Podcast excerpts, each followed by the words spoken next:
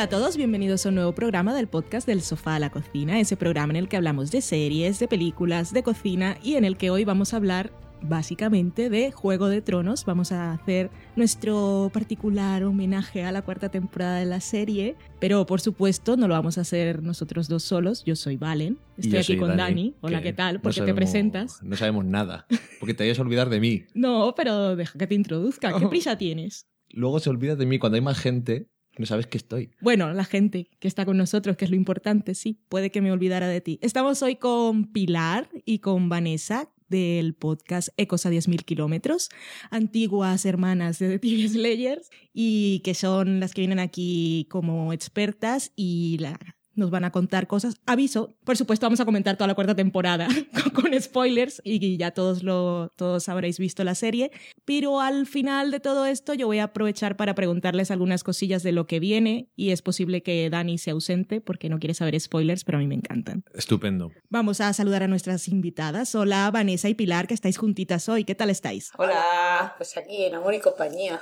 Hoy qué bellas. ¿Tenéis ganas de hablar de Juego de Tronos después de haber hablado en vuestro podcast? Claro que sí, siempre hay ganas de hablar de Juego de Tronos. Da para mucho. Muy bien, me encanta. Pues vamos, esto va a ser un poco anárquico, ir y venir, lo que se nos vaya ocurriendo, pero vamos a empezar así como por lo general. ¿Qué nos ha parecido la cuarta temporada de la serie como temporada en sí y en comparación con las otras tres? Vamos a empezar con las invitadas. Bueno, a ver, a mí me ha gustado mucho esta temporada, pero sigo prefiriendo la anterior. Si tuviera que hacer mi ranking de temporadas, sería la tercera, la cuarta, la segunda y la primera, de mejor a, menor temporada. Supongo que influye el hecho de que ahora los personajes están más desconectados que, nunca y el hecho de que hayan puesto toda la temporada mm, cuyo, cuya trama clave era el juicio a Tyrion Lannister, que es un personaje que es clave, que sabes que no va a aparecer de la serie, le daba intensidad.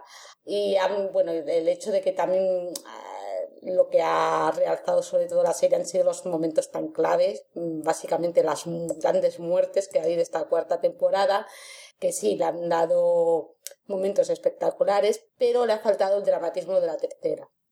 Y Vanessa. Pues opino lo mismo que Pilar. Quizá la, única diferencia que haría es que en ese ranking que ha hecho ella, que ha ordenado las temporadas por preferencia, yo colaría eh, en puestos más arriba la primera. Quizá por la emoción y las ganas que tenía y a nivel sentimental, hombre. Eh, verlos por primera vez y, comparar el cómo te los habías imaginado que se iban a comportar con lo que luego viste, pues sí, a mí la primera temporada pues sí que sí que la colocaría más arriba. A mí la cuarta me ha gustado, las diferencias que han podido haber con el libro no me han parecido mal en absoluto. Eh, es más, yo agradezco que las haya, porque así los lectores no nos cierran un poco la boca, que nunca está de más, porque a veces yo reconozco que nos ponemos un poco pesados. yo en casa ya no digo nada, pero hago gestos con la cabeza y con los dedos. No, no, no, no, esto no es así, ¿no? No, pero, pero, a ver, me ha gustado, pero como dice Pilar, no tanto como la anterior y sobre todo el capítulo final que a lo mejor yo esperaba ahí una catarsis y una cosa mucho más dramática, pues para mí no lo fue tanto. Pero, pero bueno, tampoco. Sufrimos más en el séptimo, tú y yo, me parece. Me parece que sí. ¿El séptimo? ¿Qué pasa en el séptimo? Ah, ya lo sé. ya lo sé. El séptimo, ¿qué pasa en el séptimo? No. La, la muerte de Oberyn. ¿No ¿No es en el octavo? Ay, sí, del octavo, perdón. Que, el, noveno era la no me del norte. Es que a mí, a mí el noveno me gustó tan poco que luego ya desordeno un poco los que vienen antes. El noveno lo ignoramos. ¿Y cuál es el noveno? El del ataque al muro. Ah, vale. Es el, capítulo más aburrido de la historia de la televisión. Sí, lo hemos pasado. Eh, sí. Del mundo. Lo he ignorado directamente. Que siempre, todas las. Eh, bueno, el año pasado y así, siempre hay como un episodio que está solo centrado en un sitio. Y yo cuando vi dónde estaba centrado dije, no, no. ¿por qué? Claro, y sobre todo porque en comparación con las temporadas anteriores, siempre había sido como muy. No sé si era el último o el penúltimo, creo que era el penúltimo siempre, que era el más explosivo y el más impactante. Y aquí fue para mí, obviamente que para otras personas seguro que fue maravilloso, pero para mí fue todo lo contrario. Era rollo que se acabe esto ya. A ver, yo reconozco que fue un capítulo épico, pero no lo puedes comparar en magnitud con la batalla de Aguas Negras, por ejemplo. Allí estaba claro que tú querías que, por raro que suene, que los Lannister ganasen a, Stannis y que este no invadiera el desembarco de Rey. En, en la batalla del muro yo es que no iba con ningún, o sea, mm, te da igual que mueran todos. los dos bandos, no podéis, yo no, decía... dices, es que yo entiendo que los salvajes quieran cruzar el muro, es que los que le viene detrás, es normal que quieran pasar a las tierras, y entiendes también que los que están en el muro los estén defendiendo de los salvajes porque pues, esa es su misión. Y no nos olvidemos de la primera temporada, que en el noveno capítulo, en el penúltimo capítulo, es cuando le cortan la cabeza a Ned Stark, que eso fue la cara de tonto que a mí personalmente se me quedó leyendo el libro, pero es que a todo el mundo que vio la serie se te queda cara de, tonto de decir, vale, ¿y ahora qué? Yo lo comparo con el, con el final del piloto de, The Shield, ¿no? Que bueno, ahora nos estamos mm. yendo por las ramas, pero es real. Eso ¿eh? es normal aquí. Tú cuando, vale, tú cuando estás viendo un piloto, como fue el caso de The Shield, que tú te haces una idea de qué va a ir la serie y al final del capítulo te desmontan los esquemas. Pues con el con, con, cuando le cortan la cabeza a Ned Stark te pasa exactamente igual. Entonces, claro, en comparación, esta cuarta temporada en ese aspecto sale perdiendo de todas. Bueno, pero era, era Son también, entonces le quita un poco de dramatismo. Era troleo. Todo el mundo Para los que no sabíamos lo que pasaba, fue troleo ponerlo. No se muere. A mí, a mí la cuarta temporada y no sé, tampoco sé por qué exactamente. Eh, a mí como que me ha gustado más que las otras o me ha o la he visto más fácilmente. No lo sé cuál ha sido la cosa, pero yo creo que desde el punto de vista así televisivo estaba como más centrado, que es lo que dice Pilar, que estaban los personajes más desconectados y eso, pero también eso les permitía hacer un poco las historias más centraditas en cada personaje y los episodios, no sé. Era menos, quitando pues como siempre al principio, que es como vamos a ver dónde están todos, como que daba menos vueltas las cosas y te permitía un poco más decir, pero este no era, ¿este quién es? O igual ahora, después de cuatro temporadas, ya por fin estamos enterando de quién son cada uno. Solo ha costado cuatro años. Pues yo para, para los, bueno, los que me siguen por Twitter han escuchado esto alguna vez. Ya he dicho muchas veces que no soy fan de la serie y la verdad es que las tres primeras temporadas las vi tal que así, no, no me enteraba de nada, básicamente por desinterés. No sabía muy bien quién era quién, dónde estaban y me daba un poco igual. Por ejemplo, en el episodio de Aguas Negras me dormí. Ahí está. cuando, hacen, cuando hacen referencia yo no sé muy bien por dónde me da el aire. Pero esta cuarta temporada ya que iba a venir Pilar, luego se nos ha apuntado Vanessa, pues quería ya ver las cosas como un poco más... Pero, pero también los otros dos años anteriores y aún así no te enterabas de nada. Ya, pero era un poco más de... Bueno, no sé si... Tengo que hacer una declaración formal aquí. Yo no obligo a Valentina y a Dani a ver la serie. No, pero era, era nuestro, nuestro día del año de quedar para grabar. pero bueno, anyway, que esta, esta vez decidí hacerlo diferente y lo que he hecho es no, no la vimos a ritmo de emisión, la vimos todos los episodios en maratón la semana pasada y lo que yo hice durante la emisión fue escuchar podcasts de gente que veía la serie y así me iba enterando de lo que pasaba, me iban repitiendo los nombres y cuando empecé a verla pues ya sabía quién era quién, ya sabía lo que iba a pasar y entonces me fijaba en más cosas y estaba así bastante aplicada, aprendiéndome nombres y ese tipo de historias. y tengo que decir que esta cuarta temporada en realidad me gustó pero me gustó mucho. Claro, como yo no puedo comparar con las otras tres, yo tengo que decir que es la que más me ha gustado. Ahora diréis, claro, te ha gustado porque la has visto y no te gustaba la serie porque no la veías con interés. Pues no lo sé.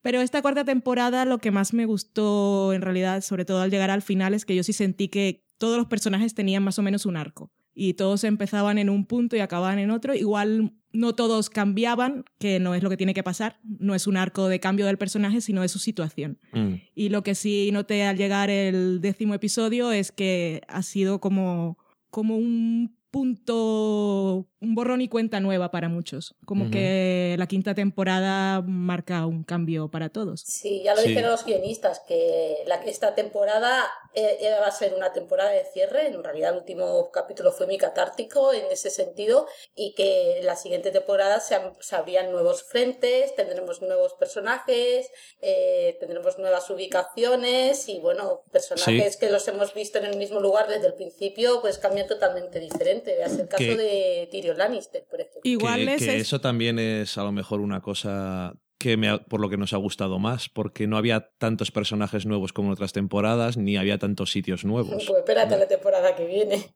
Pues a empezar otra vez, pero sí, igual no era solo como temporada que eso que había dicho, que tenían un arco, sino que, tal como dices tú, era un cierre para cosas que venía viendo desde la primera temporada.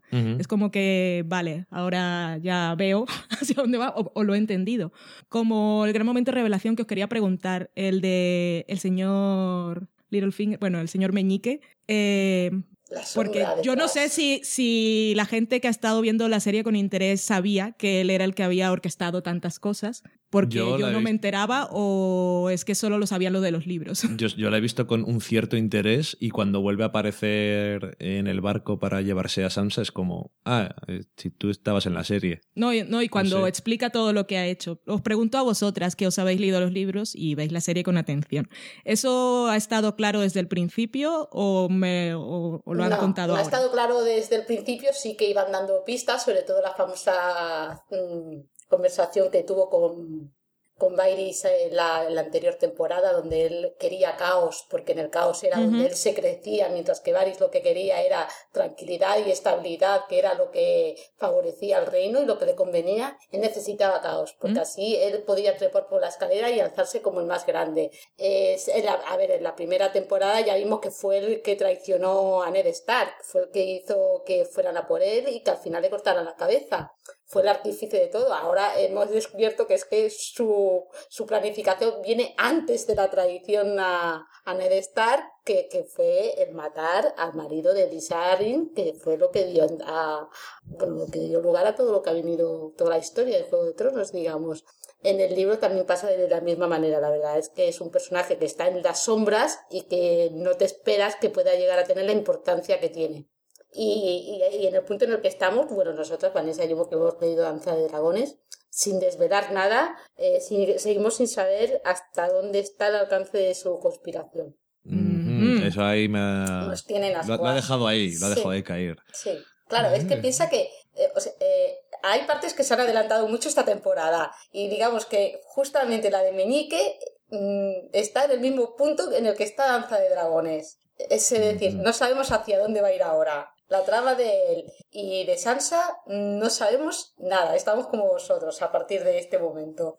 Ah, mira, eso está bien. ¿Qué otras tramas? Ah, bueno, yo te quería preguntar, eh, la trama de Bran y su séquito, o sea, la trama de Odor, realmente. Odor.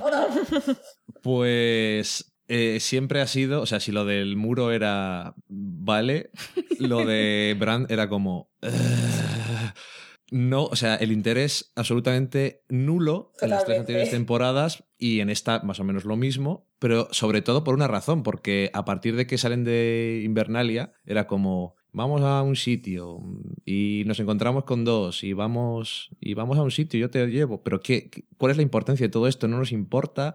Al final de esta temporada eh, dice, aquí hemos llegado a un sitio donde va a haber revelaciones y es como, pues por fin van a decir algo, porque joder.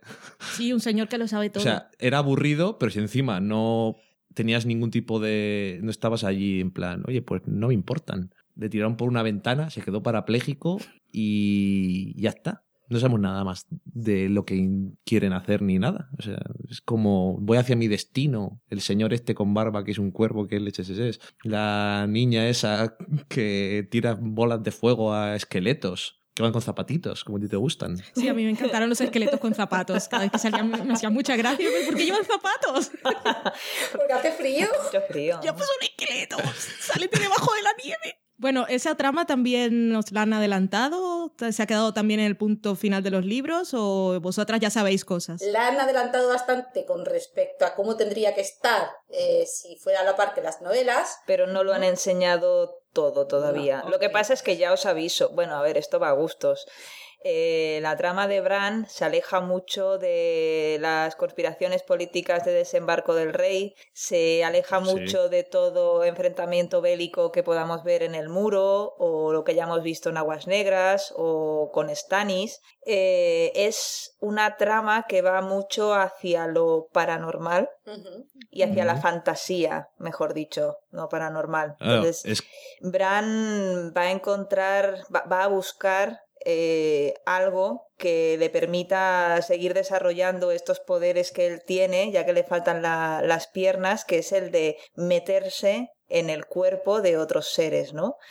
Eh, y va en busca de un ser o una cosa, una criatura, sí, el cuervo de tres ojos, una criatura mítica que parece ser que le va a abrir las puertas a ser muy, muy poderoso, pero en un plano nada terrenal. Entonces, a los que estos temas nos interesen tirando a poco y prefiramos pues todo lo de los chanchullos de Meñique, eh, los secretos de Varys y a ver qué va a hacer Cersei y quién va a mandar en desembarco del rey, etcétera, etcétera, etcétera, mm, pues a lo mejor no nos interesa tanto. A mí personalmente y ojo, que a Bran le han dado más trama con respecto a las novelas, ¿eh? que toda la parte del torreón de Craster, por ejemplo, esa parte es inventada. Y una peluca horrible.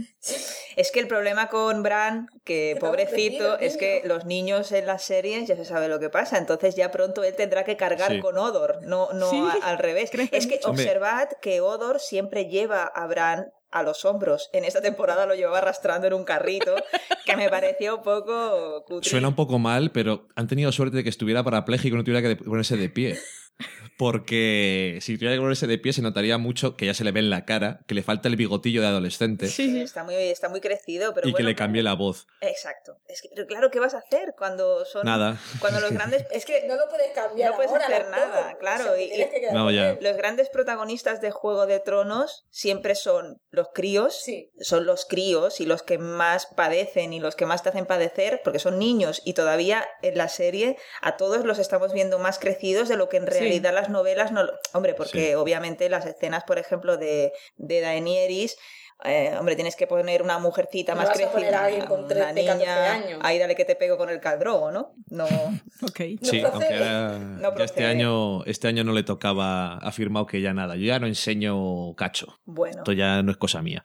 Que claro, que lo que decíais de la trama sobrenatural, claro, habrá gente que diga, pues a mí es que este tema de las magias y tal no me interesa tanto como lo otro. Pero claro, que al mismo tiempo, si yo no es que esté en contra del que metan cosas de fantasía o... No puedes estar en contra, porque no, no quiero, quiero decir, no quiero, no en, en, general en la serie, sino de que aparezcan ese tipo de cosas de ese género ahora, sino que lo que falla para mí la trama de Bran es en interesarme lo más mínimo, pero porque no o sea, no tienes. No ves que vaya a llevarte a ningún sitio, que tenga nada que ver con el resto. en el devenir de los. No va, no va a ningún. No te parece que vaya a ningún lado, pero aunque esté separado de lo demás por completo, eh, si tuvieras una meta en mente o algo que, no sé, eh, no tienes el riesgo más que pues igual les matan. Pues bueno, total, si no sabemos que sirvan para nada dentro de todo el esquema de Juego de Tronos. No va a una muerte más. No, yo, yo, creo que ahí tiene más peso sin, sin haberlo visto Ricon, el chiquitín, que, desaparecido, que se, Lo, se lo llevan a otro sitio. Yo creo que ese niño,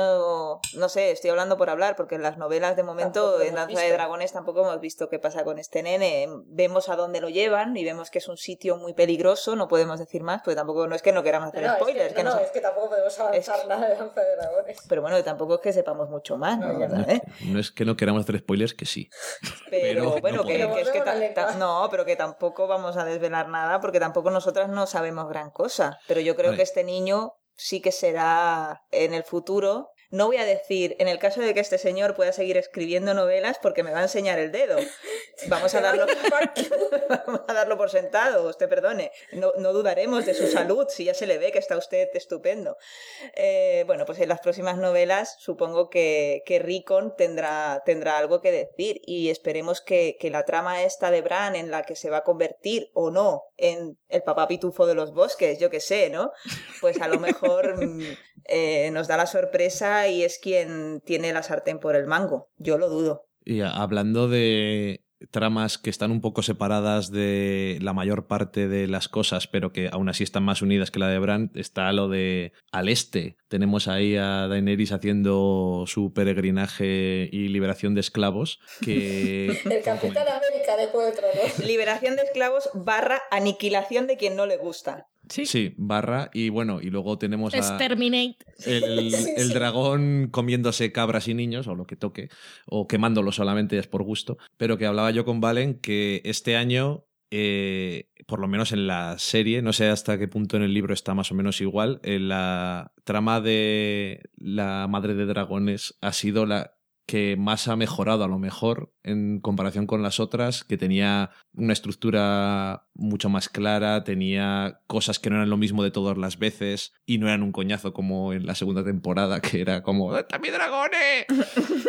y somos un señor que se multiplica en cosas. Pues mira, un dragón te va a quemar a Dios. No ha, no valido para nada todo esto. Sí, es que en las, en las anteriores temporadas, como que el personaje de Daenerys tenía que molar porque sí, pero cada temporada era la misma historia. Y entonces, ¿qué vamos a ver esta temporada? Pues Daenerys va a llegar a un pueblo, va a liberar a los esclavos, va a matar a los esclavistas y se los va a llevar a todos de compasa. Va a, va a ser su, su desfile triunfal entre ellos y le van diciendo, Misha, Misha, Misha, aplausos, concierto y siempre era lo mismo. Pero esta temporada, en cambio, a mí sí que me ha gustado lo que ha ocurrido con ella.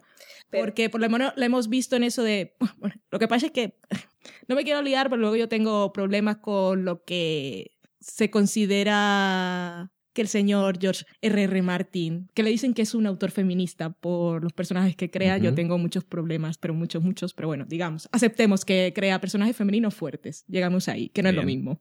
Y el personaje de Daniel dice, pues mira, pues ya que estoy aquí voy a intentar gobernar. Queda claro que es un poco tonta y no sabe, pero quitando eso de lado, eh, si me gusta el intento que hacen y que ella dice voy a hacerlo, pues, pues esto no es lo que yo pensaba. Y se encuentra en los dilemas esos de que hay gente que liberas, según ella, de esas cadenas que tenían y que ellos en realidad pues Creo que más le pasa con, como vimos en esta temporada, con los personajes, con los viejos, vamos.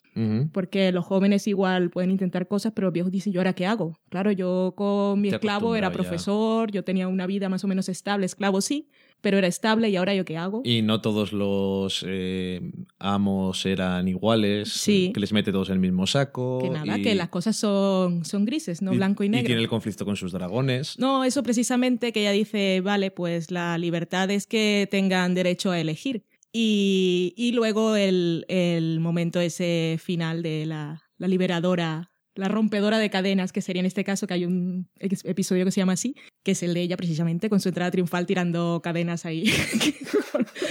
Me encantan sus entradas, son muy triunfales siempre. Pero bueno, eso, que es la, rompedora de cadenas y se ve ahí en la ironía de la vida de, tener que encadenar, que, encadenar a, a sus hijos, que bueno, en realidad no los ha criado nunca. Son dragones, no son bebés. Que lo que le decía yo a Valen, digo, pero aquí es que nadie le ha dicho, a lo mejor tienes que entrenar a los dragones o intentar enseñarles alguna cosa en vez de dejarles por ahí volando y comiéndose a la gente. Ya veo que no. ¿Cómo entrenas a un dragón? Mira, y yo qué sé. Pero el ¿Cómo entrenar a tu dragón? Es una peli. Sí, y mola. Pero podrían haberlo intentado, que hubieran muerto unos cuantos intentando pero, pero que ya te dije yo que no soy fan de la serie, que no tenían dragones de hace muchos años. Claro, hay cientos de años que no existían los dragones. Yo no digo que supieran cómo hacerlo. Yo digo que ni siquiera lo intentaron, ni se lo plantearon. a y nadie le da órdenes. Pero, Además, sus vasallos, sus vasallos, porque es su madre. Aquí las madres de Juego de Tronos son unas personas que están muy histéricas. Sí, buenas madres no son.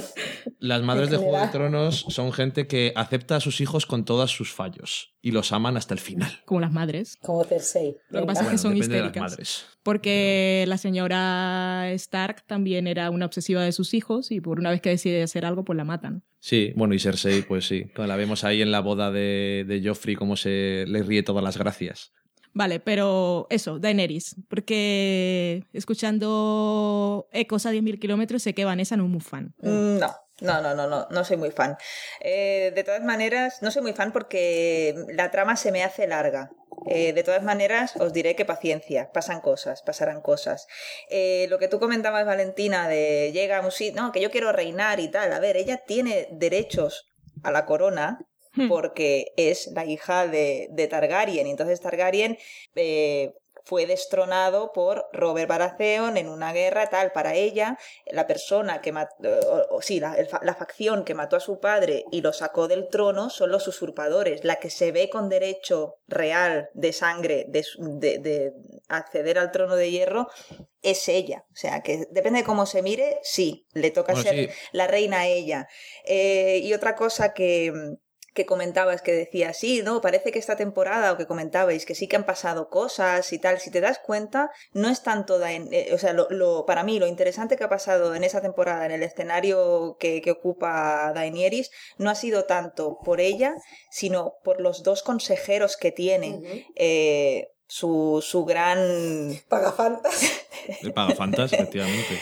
Eh, que, que, bueno, que ha descubierto que, que fue un traidor, que, que, luego sí, a lo mejor se arrepintió y tal, pero bueno, mm, que, que espiaba para, para los Lannister. Y luego este eh, Servaristan Selmy, que es un señor, se llama Selmy, ¿no? Que es un señor así como con mucha experiencia militar y de consejero y de todo tipo, y ha habido ahí como una no sé, un enfrentamiento, pero no visceral, entre los dos consejeros y al final se ha quedado uno de los dos. Eh, son estos dos señores mayores quizá los que han devuelto, en mi punto de vista, un poco el interés a la trama de, Dani. Yo no soy, no es que no sea, a ver, fan no soy, no es que no me guste, es que es lo que suele pasar, ¿no? Que a veces nos dejamos llevar y decimos, qué pesados sois, qué pesados sois con esta tía que está loca porque es que no hay más. Y, y, además es que yo creo que, que, es uno de los, de los rasgos que define su carácter, que es que ella ha heredado esta, esta locura que por eso le llamaban a su padre el rey loco. Eh, y entonces la locura la ha heredado ella. Eh, ¿A quién se le ocurre hacer las barbaridades que ella hace? Mm, que dice, es que estoy liberando esclavos, sí, pero te estás llevando por delante a un montón de gente. El tema de los dragones, no hace falta, da igual que, que, que hiciese 100 años que no habían dragones. Son dragones, no son perros. Eh, todo el mundo Parecían sabe. gatitos al principio. Claro, sí, eran, eran una pasada. Lo que pasa es que mm, quien tenga dos dedos de frente sabe, y yo no he visto un dragón en mi vida, ¿eh? Pero sé que un dragón chiquitito. No, yo de momento no, nunca se sabe. Pero el dragón chiquitito es muy gracioso, pero tú lo ves y dices, Jolín, cuando te hagas grande, ¿qué voy a hacer contigo? Sí. Es como esos locos que se cogen un tigrecito pequeñito y se lo meten en un quinto piso en el centro de Barcelona. Pues igual, eres idiota. Eso, ¿Hay de esos? Sí, sí, sí. Uy, la, gran, la gran ciudad da, y no, da se, muchas y no, cosas. Se, no se miran el tigrecito y dicen, ¿qué voy a hacer contigo cuando seas grande?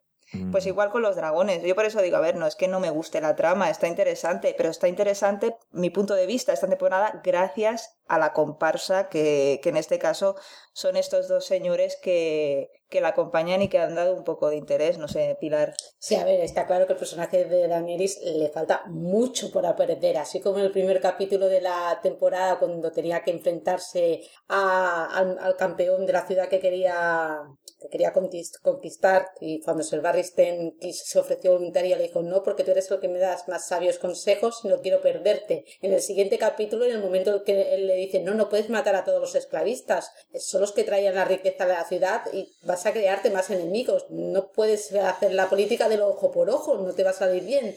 Ella lo único que le respondió, yo voy a convertir la injusticia con justicia. Mm, a ver, está demasiado pagada de sí misma, necesita buenos consejeros y el hecho de haberse deshecho de ser llora, ahora vamos a ver que le va a pasar mucha factura y, y para mal. Aparte de que también ya en el terreno, en lo que es el terreno más íntimo, no podemos olvidarnos que es una adolescente eh, recientemente viuda, que también tiene sus deseos, y el tener cerca a alguien tan más como Michelle Un buen cambio de casting. Sí, sí, muy, muy, a, muy a favor. Eh, bueno, le puede hacer perder la cabeza fácilmente. Pero, ella es una de esos, es una de los, como habéis comentado antes, de los niños de Juego de Tronos, y creo que en esta temporada se ha visto que todos están bueno, en este caso todas, más bien, eh, en ese punto de aprender cosas. Claro, son las que Arya ha pasado la temporada aprendiendo. lecciones, Sansa también está aprendiendo cómo, cómo jugar el juego. Sí. Y todas tienen que hacerlo porque, porque, porque sí. Claro, y John Nieve pues no sabe nada, que también se supone que es un niño. Y tenemos a Cersei, que también es, no es una niña, pero es una hija. Consentida. Quedado sin el padre. Y también veremos cómo aprende. O no. No es una, no es una niña, pero sí que es una hija consentida de su padre. Que se cree más lista de lo que es. Y que se cree más lista de lo que es, y ese es el, ese es el problema y lo que le viene encima. Sí, sin ¿Tú duda. qué ibas a decir, Dani? Que te, te No, es eh, eso que, que Daenerys es que, claro, es muy joven. A veces igual se te puede olvidar porque con su pose y sus cosas, pues eso, que parece mayor de lo que es, pero debería de escuchar a sus consejeros. Lo que pasa es que tener buenos consejeros no vale para nada si no les escuchas. Claro. Y como esta es una chavalilla, pues dice, ahora me apetece esto, yo tengo en la cabeza una cosa y es como es. Y es eso, pues eh, va aprendiendo sus cosas y... Pero si hacemos aquí un poco de psicoanálisis barato, también está justificado, porque si ella era tan jovencilla y la vendieron ahí al caldrogo, que mira tú lo que era, y un poco buen maromo. a ver qué pasa, que luego se termina enamorando. Un buen Pero maromo. bueno, eh, de alguna manera eh, era una de esas monedas de cambio y, y ella se sentía esclava. Sí, no, no, si yo no digo Entonces que- toda esa y si en ra- si aparte tiene el derecho y le sale que es madre de dragones, pues es normal. Si yo no digo que ella no tenga bases para sentirse entitled de esto que dicen. Pero le falta mucho por aprender. Exactamente, pero o sea, tiene todas la- esas, todas esas cosas, pero no. La mujer, pues no, pues no tiene mucha idea. Es lo que hay. Tiene algunas cosas así como, bueno, yo soy reina y tengo, hay ciertas cosas que, eh, como el que dice, he visto las películas que las reinas hacen esto, pero todavía le falta saber ejercer ciertas cosas y ganar, como ya le explicaba al nuevo rey, mm, ¿qué es lo que tiene que tener el rey? Pues tiene que tener muchas cosas y a lo mejor pues a esta- le faltan muchas cosas. Y el haberse deshecho de ser llora mm, le va a pasar factura porque... Pilar está dolida. Sí. Pilar está Pero es- ahí. pero ahí- normal. ahí esa escena me Yo la entiendo. mucho. Yo lo pasé No, sí, mal por el pobre hombre. Hombre, es, Es- que es, por es culpa- fácil entenderlo. Por culpa claro. de este hombre, ella perdió a su amor y a su hijo. Sí, sí. O sea que lo que aún fue benevolente, teniendo en cuenta la trayectoria de esta chica y lo que le gusta, como dice Valentina, exterminate, lo raro es que, que no Sí. llamase al dragón, le dijese aquello de Dracaris y lo hiciese Sí. allí a la parrilla también, al Bueno, pobre que, no, que no sabemos, porque el dragón negro anda por ahí dando vueltas, a la misma que esta señora con su caballo y aparece por allí y dice, bueno, pues nada. De todas maneras, yo mm, hemos dicho que spoilers no, pero sí que eh, levantar el ánimo podemos hacerlo. Yo, o, eh, quien esté un poco así decaído, que diga, "Mm, es que la trama de Daenerys, paciencia, que ahora viene lo bueno. Sí. Bueno. Pues Sí. vale, si, si yo ahora estaba más o menos contenta. Es, pues, es porque- más, hay cierto encuentro que yo estoy esperando como agua de bayo con, eh, con Daenerys. Eh, luego viene el momento spoilers que yo voy a estar y Dani no. Vale, Vale, Oye, ¿pero qué me estás echando ya? Me está Dani, echando. te queremos.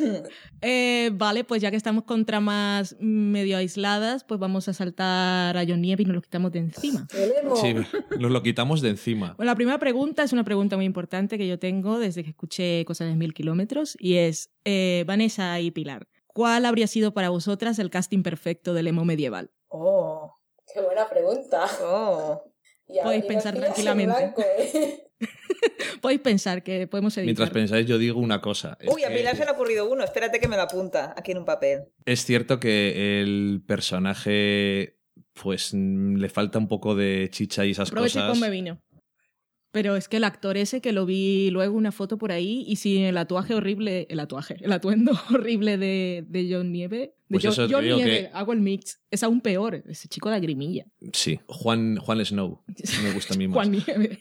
Pues sí, es que es eso, que el personaje no tiene mucho allá, pero es que el, el actor es que están sosainas, y ya no hablemos de si es atractivo o no, que no tiene, no tiene por qué serlo ni nada, pero no sé, es que le falta, no, no hermana nada de carisma ni nada, y viendo que se supone que es uno de los personajes importantes, no tienes nada de ganas de seguirle, Mm. ni de ver qué está haciendo con su vida, ni de qué va a hacer, y no sé, cuando empieza a mandar allí en, en el muro porque los demás no saben mandar según parece, Mm. es como si te hubiera... ¿Estáis gustado. ahí? Sí, sí, estamos, Ah, vale, la pregunta. haciendo- Si te hubiera gustado el personaje, hubieras dicho, vamos, John Nieve, tú puedes. A ver, ¿Por es que decimos- por- personaje por- que es por qué lo mezclamos? al que le falta iniciativa, que básicamente va allí donde lo envían, donde lo mandan y se deja llevar por todos, y es que es así durante toda la serie, es que es... Pero la, la falta de carisma es del actor personaje de la serie o en los libros también es así No, de no, cansino. Culpa del actor. es Vale, es que- entonces, ha- Entonces, hacedmelo más casting. atractivo. Casting. Casting, espera, que es que... Casi me lo imagino. No, es que yo, eh, el problema que tengo es que no se me ocurre, tiene que ser un chico jovencito, Claro. jovencito, jovencito. Y ahora mismo no se me ocurre nadie. Y Pilar, Pilar ha dicho uno que, bueno, puede ser, pero a mí de entrada me ha chocado. Pero bueno, di lo que puede ser. Ay, pero A es ver. que no me acuerdo el apellido. Nico Miralegro. ¿Ves? Vanessa se lo sabe de memoria. Que ¿Y es el quién es? personaje del fin de Desmontando a Rey. No, eh, desmontando a Rey. My Mad Fat Diary. Ay, eso. uf. Ay, pues yo no veo esa serie. La serie My Mad Fat Diary está muy bien, es británica y es muy recomendable, ¿eh? Te gustaría Sí, sí, sí. mucho. Eh, yo tenía una, una petición de casting, pero para, para otro personaje que murió y eso aquello que yo cuando me leía los libros pensaba, Renly, Renly Baratheon, ¿no? Fue el hermano de Robert que mataron, el de Sí, la sí. Guardia del. Arco Iris, hubiese sido Henry Cavill. Lo que pasa es que luego ya cuando... Joder, Sí, No pides nada. lo que pasa es que luego ya cuando vi que, que lo mataban y tal, dije, mejor que no. Pero bueno, a mí es que, mira, para hacer de John Nieve ahora mismo tendría que buscar un actor muy jovencito y no se me está ocurriendo. Pero el ninguno. actor de ahora no parece muy jovencito tampoco. Debería de serlo. Que, de- Pero que debería de tener... Tiene teniéndolos a lo que vemos en la serie. En, la- en las, en las novelas tiene unos 16 años ahora mismo. No, el que ha dicho Pilar, eh, el actor este joven británico que, que, que es protagonista en My Mad Fat Diary y ahora ha hecho esta película, esta TV movie en la BBC que se llama Common. eh, No sé nada pues- de la vida. Pues eh, sí, no, no pinta mal. Nada, Valentina ya tiene deberes para el fin de semana. Pero Muy no, bien. a mí no se me ocurre ninguno. Bueno, Bueno, contadme cosas de la trama de Juan Nieves. Juan de las Nieves.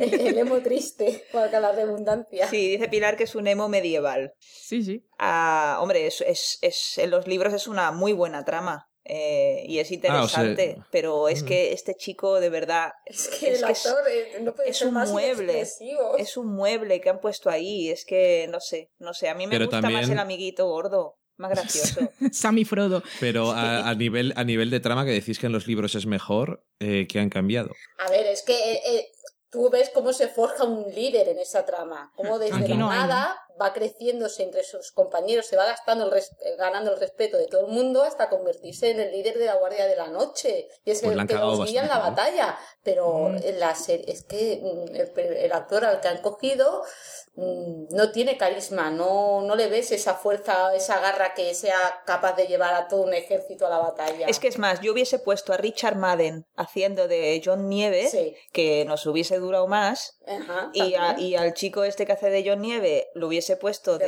de, Robb de Stark. Y, y bueno, Ah, pues mira, vale. ya Ah, te mira, lo pues sí. ventilas. Intercambio, Pero intercambio es que, hombre, el actor que el actor que hacía de, de Robb Stark, Richard Madden, hombre, tenía más presencia, tenía más carisma, vale que su papel también exigía, ¿no? El rey del norte. Pero, lo bueno, bien, es lo que a la sí, perfección. pero es que también John Nieve tendría que ser que tener más carisma y más carácter y una y más presencia y pues mira, Richard Madden hubiese sido Pues, eh, un buen John Nieve. Me convences, me convences. Pues Directoras bueno, de casting. Ay, sí, por favor. ay, si os contratan. Vale. Oye, qué peligro tenéis. Directoras de casting. Vamos a echar Es el que currículum a la Oye, BBC muy mañana. Me estoy imaginando. Las pruebas, socorro. A ver, vamos a ver cómo está el tema este. Camisa fuera. El pechamen. Qué imagen, que ¿Cómo puedes pensar eso de nosotros? Es verdad, no, no. Eso no es pechamen. Es Eso no es pechamen. Vale, pues uno de los momentos que tenían que ser dramáticos en la temporada para Juan Nieves era la muerte de Ygritte. Una, que quiero saber vuestra opinión, pero yo creo que ya quitando su falta de carisma y lo mal actor que es y que esa escena pues no producía ninguna sensación, ninguna emoción, eh, creo que también es una cosa de cómo está contada la serie, que tengan que ir dando esos saltos entre escenarios y entre temporadas. Y es que a Ygritte y a John los dejamos de ver juntos hace un montón. temporada. Entonces ese encuentro ahora, pues, no sé. Es que esa muerte. Es- a ver, te la vienes esperando desde la última vez que estuvieron juntos, la verdad. Tú sabías que estos dos estaban condenados. Bueno, Uno y tenía que matar al otro. La última vez que los vimos juntos, ella Ella le disparó le a, a él. O sea, que, tampoco A es que aquello de, ay, nos separamos, siempre te querré, adiós. No. O sea, que tampoco. Bueno, por lo no- menos no, la es, no es un no es un reencuentro de, ay, No, que. a ver, fue ah, no. una escena trámite y de puro efectismo. Ella Sí. tenía que soltarle su frase al final de no sabes nada, John Nieve. Él Sí. Hombre, tenía por supuesto. que, que verla morir en sus brazos y ahora, muy bonito para las niñas quinceañeras Por lo que vean la menos- serie. Por lo menos la ha matado, la ha matado un niño. Que Eso estuvo bien. Eso estaba bien Eso hecho ahí la cosita esa de, pues venga, el niño este que estaba cagado de miedo y la única vez que le vemos disparar algo es matando a quien no Yo tenía que estaba matar. contento, le he matado. Eh, bien hecho. eh, señor John Nieve, eh, lo he hecho bien. Jefe, eh, La palmadita en la espalda, ¿dónde está? No, eso me hizo gracia. Eh, Me una- hizo gracia. Que, que- cuando, ma- cuando mataron a esa chica disparándola, ¿te acuerdas? Bueno, me, eso- me estaba bueno, descojonando. Tuvo su gracia. Bueno, tú, bueno, estuvo bien. Eh, quería preguntar. Eh, en las, mm, la gente está los salvajes, ¿solo, ¿solo había una mujer en los libros? No, en realidad los salvajes, hombres y mujeres, tienen igualdad de derechos y están a la par. Lo pregunto, Pero lo en la serie sale, sale alguien más que Ygritte. Así como que tenga No, es que peso. salen de fondo. Eh, Es que yo no- Sí ah, que pero como son salvajes Sale- igual no las sí, distingo. bueno, es que tiene que salir más adelante porque forma de parte de la trama de, Sí, de lo que tiene van por venir, sí, sí, sí, van saliendo, van saliendo y tienen que salir un par más que son muy importantes, pero sí, sí que van saliendo, Sí, ¿eh? hombre. Lo que pasa es que a lo mejor Ygritte, pues como tiene esa habilidad especial con el arco, se ha ganado un puesto entre la primera línea de los que van a luchar, pero en el pueblo libre todos son iguales, hombres y y, todos mujeres. luchan, tanto hombres como mujeres. No es que me parecía raro porque siempre la veía solo a ella y en la batalla No, me habría gustado ver al- alguna, En alguna el, salvaja. En el, en el- Hombre, en realidad, en la batalla del capítulo este innombrable que nosotras nos hemos olvidado, eh, los gigantes era un hombre y una mujer. Ah, Una giganta. Sí, en, en Qué las bien. novelas. Lo que pasa es que aquí pusieron a los gigantes solo, vamos, que también Hombre, se ignora. aquí sale. Aquí en la, solo en había la que serie ponerle sale. una falda. No, Vale. Una gigante con la falda. Claro. Efectivamente. Minnie un Mouse. tutú, un tutú. y un tutú y tacones. Si los, si los esqueletos llevan zapatos, las gigantas pueden llevar tacones. Pero Sí, el tema señor. mujeres, tranquilo que viene Dorne, que Dorne y las mujeres tienen mucho que decir. Vale, vale. Y pues acabamos John Nieve, que nos hemos saltado todo el principio, que bueno, un Eh, poco que da igual. igual, John Nieve es un pesado. hombre. Tenemos ahí el momento en, entierro o incendio de Ygritte. ¿Qué, ¿Qué tal para vosotras a nivel emocional? A ver, me gustó más el momento en el que Mainz Raider la recuerda, cuando está Mm. con John Nieve en su tienda, que la hace un brindis por ella, que no la, la siguiente despedida de John Nieve, que ya se había despedido con ella cuando moría, en plan, Sí. eh, no hace falta, o sea, es lo mismo, puro efectismo dramático, pero que Por no... cierto, pregunta, ¿Qué? que ahí sí que me, ahí me perdí yo un poco. Eh, cuando va este grupito de gente de la guardia, eh, dice, vamos a, vamos a recuperar la casa y eh, vamos a... Sí, el torreón de Craster. eh, sí, van donde Craster y dice, pues aquí tenemos eh, a los tan rebeldes y tal. Bueno, pues en el grupo de John Nieve va uno que intenta secuestrar Ujú. a Bran. Sí, ¿Quién, quién mierdas es ese? ese es enviado por Ross Bolton. Ah, y pero ha salido antes, ¿verdad? Sí, sí, sale Vale, cuando, vale, es cuando... que ahí se me fue. Sí, eh, sale eso. Ross Bolton lo envía porque Ediondo, bueno, Theon Greyjoy, le confiesa a Ramsay que los niños pequeños de los Stark siguen vivos. Ah, cierto, Y cierto, entonces cierto. Bolton le dice a uno, besa por ellos a buscarlos, los quiero muertos. Cierto, y es el cierto. que va y se introduce como espía en la Guardia de la Noche. es lo que hemos visto en la escena de la bañera. Exacto. Vale, pues es que... bueno, no, no bañera, la bañera. Es ¿Qué la, bañera? de, la, la del afeitado. Digo la del afeitado, perdón, la bañera es la de después. La del Mm. Tú afeitado en la bañera cuando- viste tetas y ya te perdiste. la de la sacerdotisa roja. No, ¿verdad? Hay otra, hay otra bañera que cuando... Ah, vale, le cuando se toca- baña Theon, vale, ¿ves? Sí. Yo, Yo estaba se pensando- yo extrañamente estaba pensando en esa. y así una de las tetas, hemos hecho aquí un buen intercambio. Bueno, vale, pero a lo que yo iba era que, que gracias a tu comentario ya me he acordado de quién es. Muy bien. Porque se me le había perdido totalmente. Como han pasado tantas cosas en medio que me No. importaban más, cuando vuelve a aparecer allí es como. Sí, bueno, es que esa trama es inventada, esa trama no aparece en las novelas. Mm. Es Bueno. que es un personaje que está tan mal llevado porque el tío llega allí eh, cuando se supone que tienen que ir al torreón de Craster y John Nieve está reuniendo a un grupo de hombres, él se ofrece voluntario y dice, pues si Sí. tú todavía no estás ordenado como guardia de la noche, y dice, pues ordena Pues ya, ¿qué más da? Se salta Sí. todo el entrenamiento, lo ordenan porque sí, cosa que no tendría ningún sentido en tal y lo que, pues, conociendo lo que es la guardia de la noche, sin el entrenamiento adecuado.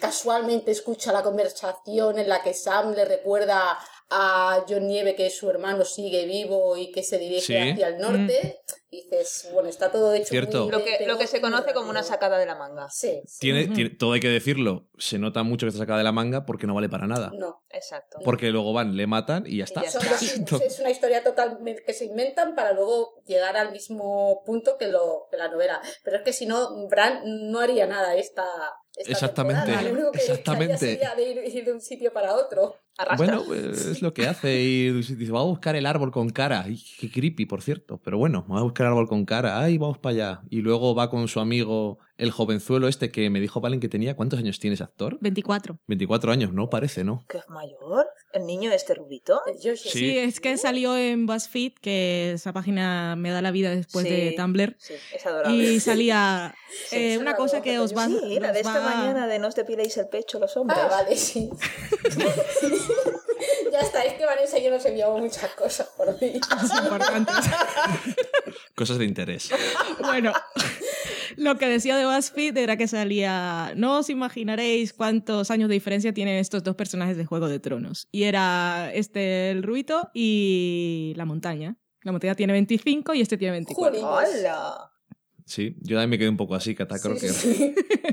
Eso era lo que prometía BuzzFeed en su titular. sí, lo prometía y... Te vas a quedar, Catacroker, decía. Bueno, eso fue como cuando me dijiste la edad que tenía la de Ages of S.H.I.E.L.D., la... 51. La asiática. sí. Ah, vale. Ay, qué dolor. que tenía Sí, 50 y sí. años. Ostras. Bueno, volvamos. Entonces, Juan Nieves, eh, tenemos ahí, bla, bla, bla, se mueren. Luego voy a hablar con el señor este, el rey de los salvajes. Con Mans, sí. Que es, es el mejor de Qué todos ellos, actor, ¿eh? sí, sí. Eh, Yo le llamo el Yo no señor, lo había visto. El señor Harry Potter. es el señor. el eh, el se, año pasado. se llama Por eso. Kiaran Hinz, que seguramente lo he pronunciado fatal, que es el que hacía de Julio. Julio César, Julio Sí, César Julio César. Roma, Y es, es su máquina. A mí me da pena que tengas un actorazo de ese, de ese calibre y, y no lo aproveches más. Pero bueno, tendrá más escena la Lo siguiente sé, temporada. lo sé. Sabemos Pero- lo que viene. Pero igual que se inventan cosas para el soso de Bran Ya. y su carro, Sí, pues que se, que se inventen cosas para este señor, Pues que sí. seguramente que además les ha Es que salido más este, caro. La, la escena que comparte con John Nieve, la manera en que él se hace con toda la escena y se come a- al que se supone que es el héroe de la, Sí. de la serie, porque al final Sí. eh, es que lo que me fastidia es que yo sé que, o sea, lees los, las novelas, ves la y sabes que la trama, la, la historia gira alrededor de las figuras de John Nieve y, y dices, madre mía, que tenga que ser ese actor, qué pena. Qué horror. Pues yo al señor Mans no lo había visto porque, claro, me perdí ese episodio. Estaría dormido mirando el móvil. Claro, cuando lo vi, yo dije, pues no había salido. Y sí, es Sí, el sí, señor de. Roma. Salió un, En fin. un episodio de la temporada pasada. tampoco- Vale, me lo perdí. Entonces, tengo que confesar que aún estando atenta, cuando yo apareció Stannis, yo dije, ¿cómo ha llegado aquí? ¿Cuánto tiempo? ¿De dónde viene y por qué? No, Sí, yo Stannis, hombre, es llevada ahí, al principio de temporada. eh, Le llega un cuervo, ¿no? Sí, le llega un cuervo a su lugarteniente, al co- Sí. el Lord de la Cebolla, Sí. eh, que es el que. El sin dedos. Sí. Sí. No, bueno, le falta Davos. uno. Ser Davos, sí. Eso, Davos. Ser Davos, que es el que le dice que en el norte están habiendo ataques de salvajes, que están oc- ocurriendo cosas raras y la sacerdotisa roja tiene una visión en la que dice que es en el norte donde se decidirá todo y es donde el que tiene que ir. A ver, esa parte está bien porque Stannis se considera a sí mismo el rey legítimo y en realidad, si miráis todo lo, la- lo que hay entre intramuros, lo es. Porque En la hijos- facción de los Baratheon sí, si cuentas que los Baratheon Sí. son Sí, usurpadores sí, a ver, o no. a ver. Bueno, es si que ya, es- ya hubo una guerra. Contamos que a partir de la, de la batalla del Tridente Son los Baratheon, legítimos sí, sí. Aceptemos eso, Sí, aceptemos eso. aceptemos Sí, sí, sí. O sea, Vamos a aceptar a los Borbones y no a los Austrias, ¿no? Vamos a... tira, tira. Vamos a desde un punto de vista monárquico, no voy a, pedir- voy a- no voy a sacar la bandera republicana. Si nos quedamos con esa parte, los Lannister no tendrían que estar en el trono, a pesar de que Tomen y Joffrey te lleven el, el, el apellido Baratheon porque no son hijos de Robert Baratheon, son hijos de Jaime Que es en la y de lucha. Cersei. El rey legítimo actualmente en Poniente es Stannis. Stannis y él va donde cree que el rey verdadero tendría que ir, que es a defender Poniente del ataque de los salvajes. A ver, él hace lo que tiene que, que hacer. Vosotros no podéis ver a Pilar, pero está tan enfrascada que está tumbada encima del micro pegando golpes en la mesa para... Lo hemos oído. Lo estamos oyendo. Que lo digo yo. no, es Le que- estamos oyendo pero no, es que está- se has citado. mucho, perdón. Está ella ahí a tope. la- Claro, es que Vanessa no me ve cuando grabo, pero yo Es que para mí los. Baratheon son los que son... Auténtico, Eso, hombre, ya. Exactamente. Eres fan de Stannis, No me entonces. gusta Stannis. Ah, ¿no? Ah, vale. A mí tampoco me gusta. No. Stannis... No, a mí ni fu ni fa, quiero decir. Hombre, es un personaje que es... Prefiera ser Davos Sí, hombre, claro, y su claro. lealtad Por hacia supuesto. Stannis, que pobre hombre, después de O sea, todo lo que pasa pasar. que Sí. como, como Stannis está en el papel este, ya vamos a pasar a, a él, que, Mm. que todo nos sale tan fluido como somos profesionales, unos locutores profesionales, La chica. pues... eh, La chica que habla. E interrumpe, como viene hecho ahora. Muy bien, gracias por poner el ejemplo. Pues como está en el papel de que es, sí, vale, es el rey eh, legítimo, según, obviamente, es, es como, como piensan cuatro o cinco personas, o incluso más. Sobre todo Ser Davos, que no puede decirlo más en toda la temporada. Sí, usted sí, ese ya lo sabemos todos. Pues como está en esta posición en la que está un poco totalmente absorbido por la. Yo le llamo la furcia, pero la sacer- sacerdotisa Melisandre. esta, Melisandre, está muy bien. La Le llamo fanática. la furcia. Sí, que. bueno, la está fanática totalmente que no es tan absor- fanática, que tiene sus momentos Bueno, graciosos.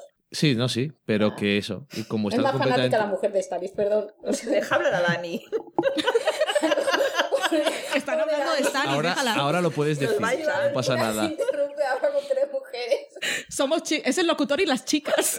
Podemos interrumpir. Los ángeles de Dani. Bueno, sí, lo que, lo que iba a decir era solamente eso, que como está en el papel ese de que está completamente subyugado a la voluntad de esta mujer, pues se pasa toda la serie así como, no, porque hay que hacer esto. Y es como que no te... No acabas de conectar mucho con él. Estás como más viendo eso a ser Davos alrededor, diciendo en plan, "Bueno, soy totalmente fiel a este hombre, aunque esté como una puta chota, siguiendo a esta maníaca que tú no lo sabes pero pare demonios y, y sus pociones extrañas y bueno, su mujer está como, bueno, pues si hay que tirarse a mi marido, pues a ver, es por el bien del Señor de la luz y estas cosas.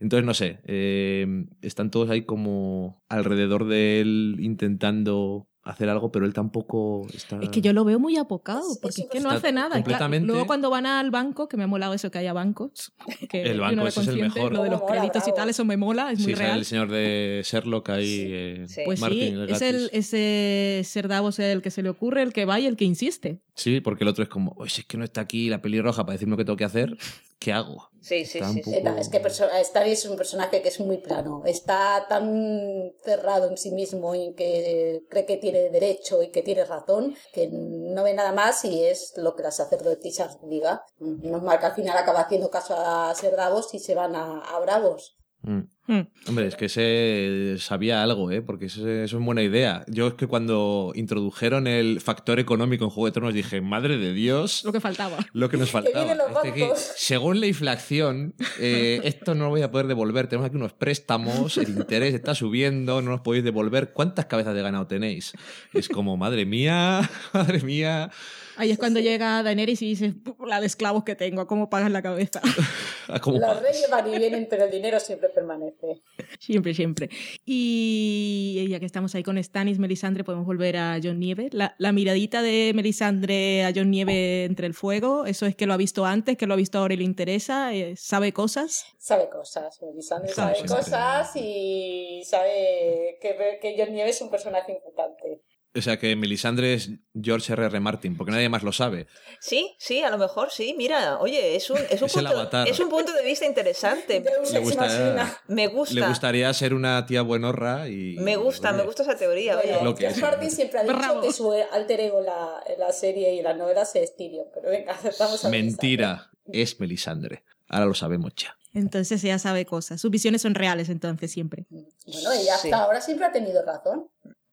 Sí, pero claro, como tienes la, como tienes la escena esa de ahora sí la bañera, eh, en la que está hablando con la, eh, con la mujer de Stannis, Ujú. eh, le dice estas cosas de, bueno, aquí tengo unas pociones, pero bueno, luego cuando hace falta, pues las solamente es para darles el empujoncito y luego ya ven la realidad, es como que te hace dudar, aunque tú en el fondo estás sabiendo que, eso, eh, que es de verdad su componente sobrenatural y todas sus cosas, al mismo tiempo te hace dudar un poco, o a mí por lo menos me gustó el que me hiciera dudar un poquito en plan de a ver si se está inventando la mitad de las cosas y todas las cosas que se ven son pociones suyas y cosas así. Mm. Y luego es suerte como los mejores adivinos de pacotilla. Yo qué sé. A ver, pues es que Melisandre es, evoca muy bien lo que es lo que lo conocemos como la iglesia hoy en día, que es la cúpula, es muy inteligente y, y muy manipuladora y tiene alrededor a los fanáticos enceados que, que van a- allá donde ellos digan, pues con Melisandre es lo mismo, ella representa la religión que está por venir, porque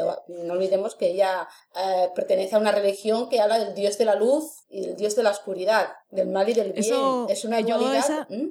Esa pregunta la tenía. Yo quería que me explicaras un poco de la religión de los siete reinos. O, bueno, las religiones. Sí, que hay bastantes. A ver, la- lo que es la religión predominante actualmente es la, la- la religión de los siete. Tú tienes Pero- siete dos- dioses principales, la doncella, la madre, el guerrero, el herrero me parece que es, no sé. mm, Sí, que le- son esos que dicen- sí. Los que dicen de carrerilla, esos cuando están haciendo eh, Cuando están proclamando como rey a tu rey. juramentos y proclamando. Luego en el norte también tiene la religión de que, que van al, al bosque de ahí al, al- A los arcanos sí antiguos.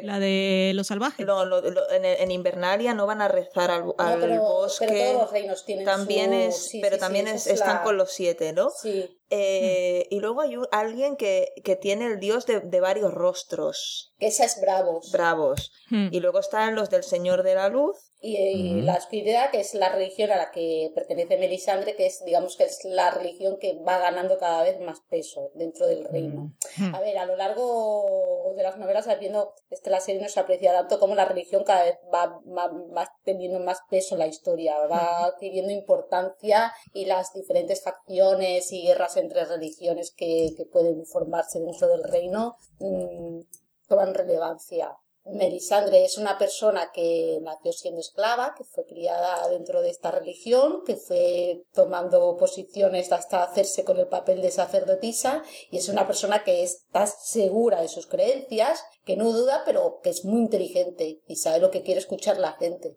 Rolor se llama, ¿no? El, o- El dios. El dios. Y luego están eh, el, el dios ahogado.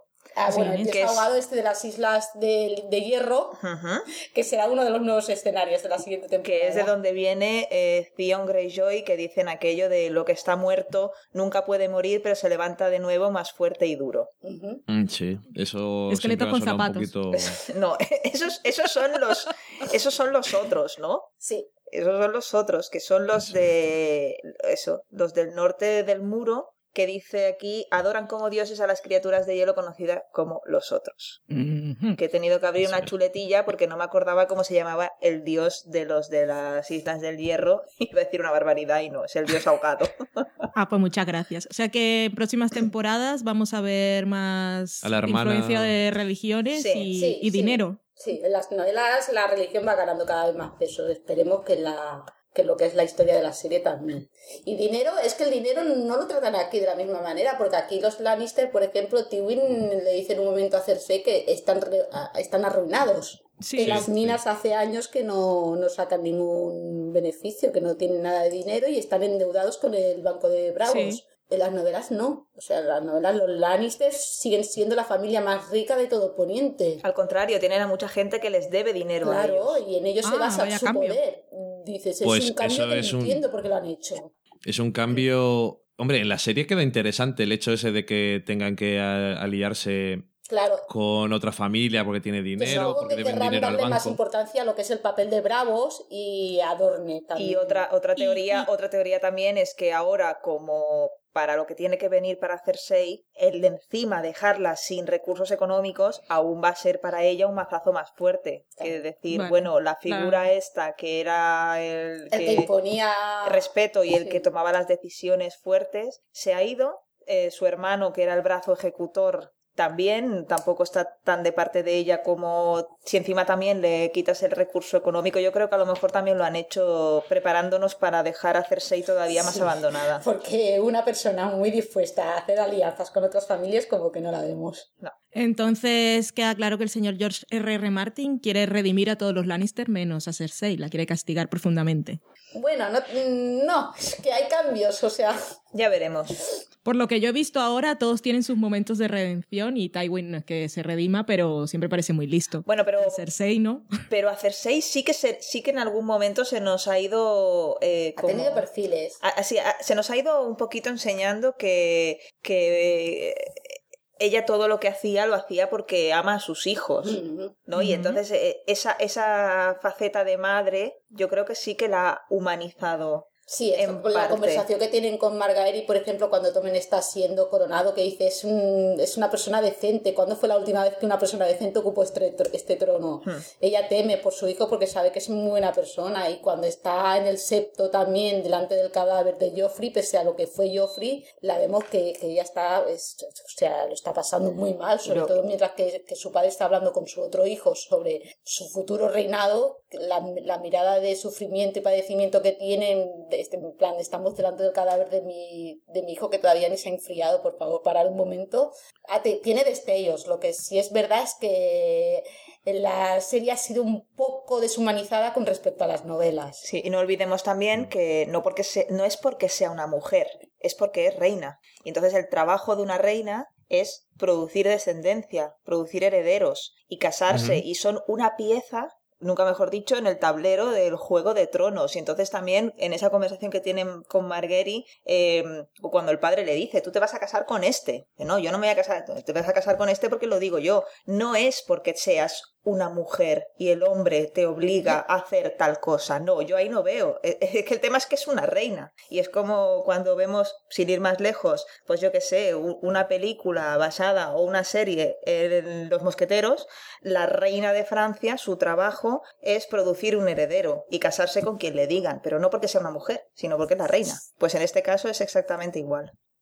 Eh, pero ¿por qué la gente odia tanto a Cersei si Porque ella odia Jamie a Tyrion. Es, Jamie es tan horrible como ella? Pero Cersei odia a Tyrion, es, el contrapunto de Tyrion. Y así como Jamie es el gran apoyo de Tyrion dentro de la familia, Cersei siempre ha ido a por él. Exacto, y Tyrion, es, uno de, pero... Eh, Tyrion es uno de los personajes más queridos, y si no el más querido de tanto de las novelas como de la serie, el que más fans tiene. Es una vaca sagrada, y entonces es lo que dice Pilar, le han tenido que, que, que crear el antagonista y es ella. Entonces, por eso yo creo que, que, que está ahí la fijación. Ella al hermano lo ha querido matar desde que nació. Y, se, y, y Tyron, Tyron, siempre digo Tyron, y Tyrion quiere matar a sus hijos. Y Tyrion también, que nos cae muy bien porque Peter Dinklage tiene carisma. No, Tyrion. Porque tiene frases sacas. matar a los hijos de Cersei. Tyrion nunca ha querido.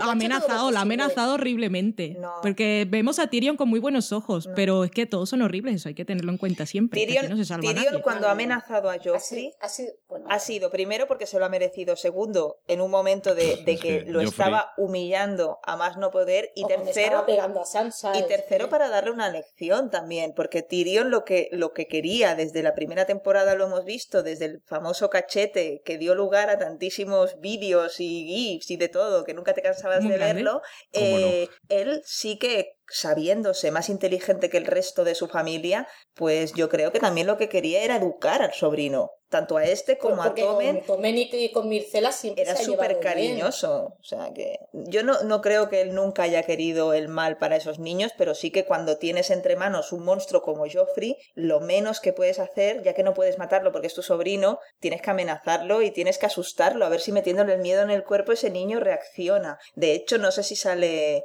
en la serie, pero yo me acuerdo de un capítulo en las novelas en el que Cersei confiesa, no sé si a Jamie o a, Tyrion, que, que reconoce que ha criado un monstruo y que se le ha ido de las manos el niño, que no puede controlarlo, que no puede hacer nada. Y de hecho, el niño ya en últimas ya era cruel hasta con la madre y la trataba fatal.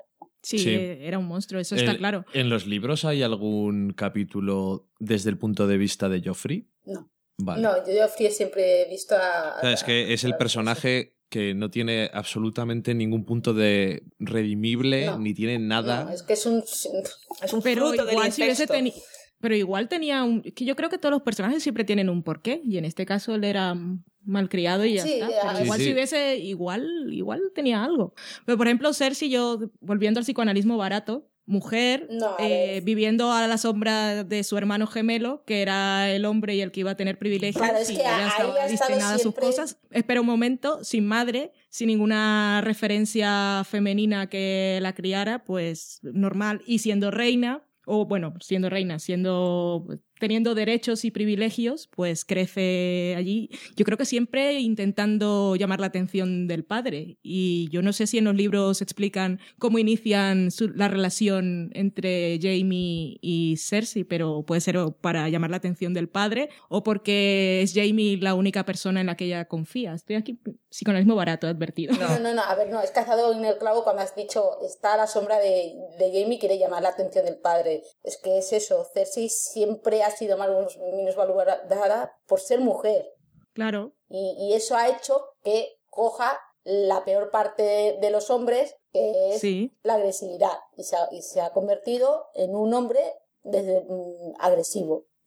Vale, por eso yo la comparo con Jamie, que vosotros me decís que lo bueno que tiene es que que, le mola a Tyrion y lo protege de alguna manera y ella no. Pero bueno, ella era una niña y fue Tyrion el que mató a su madre y la, hizo crecer sin madre. Yo creo que le tiene resentimientos justificados, ¿no? Pero en esta serie nada se justifica. Pero bueno, Jamie ha tenido su y más allá de Tyrion.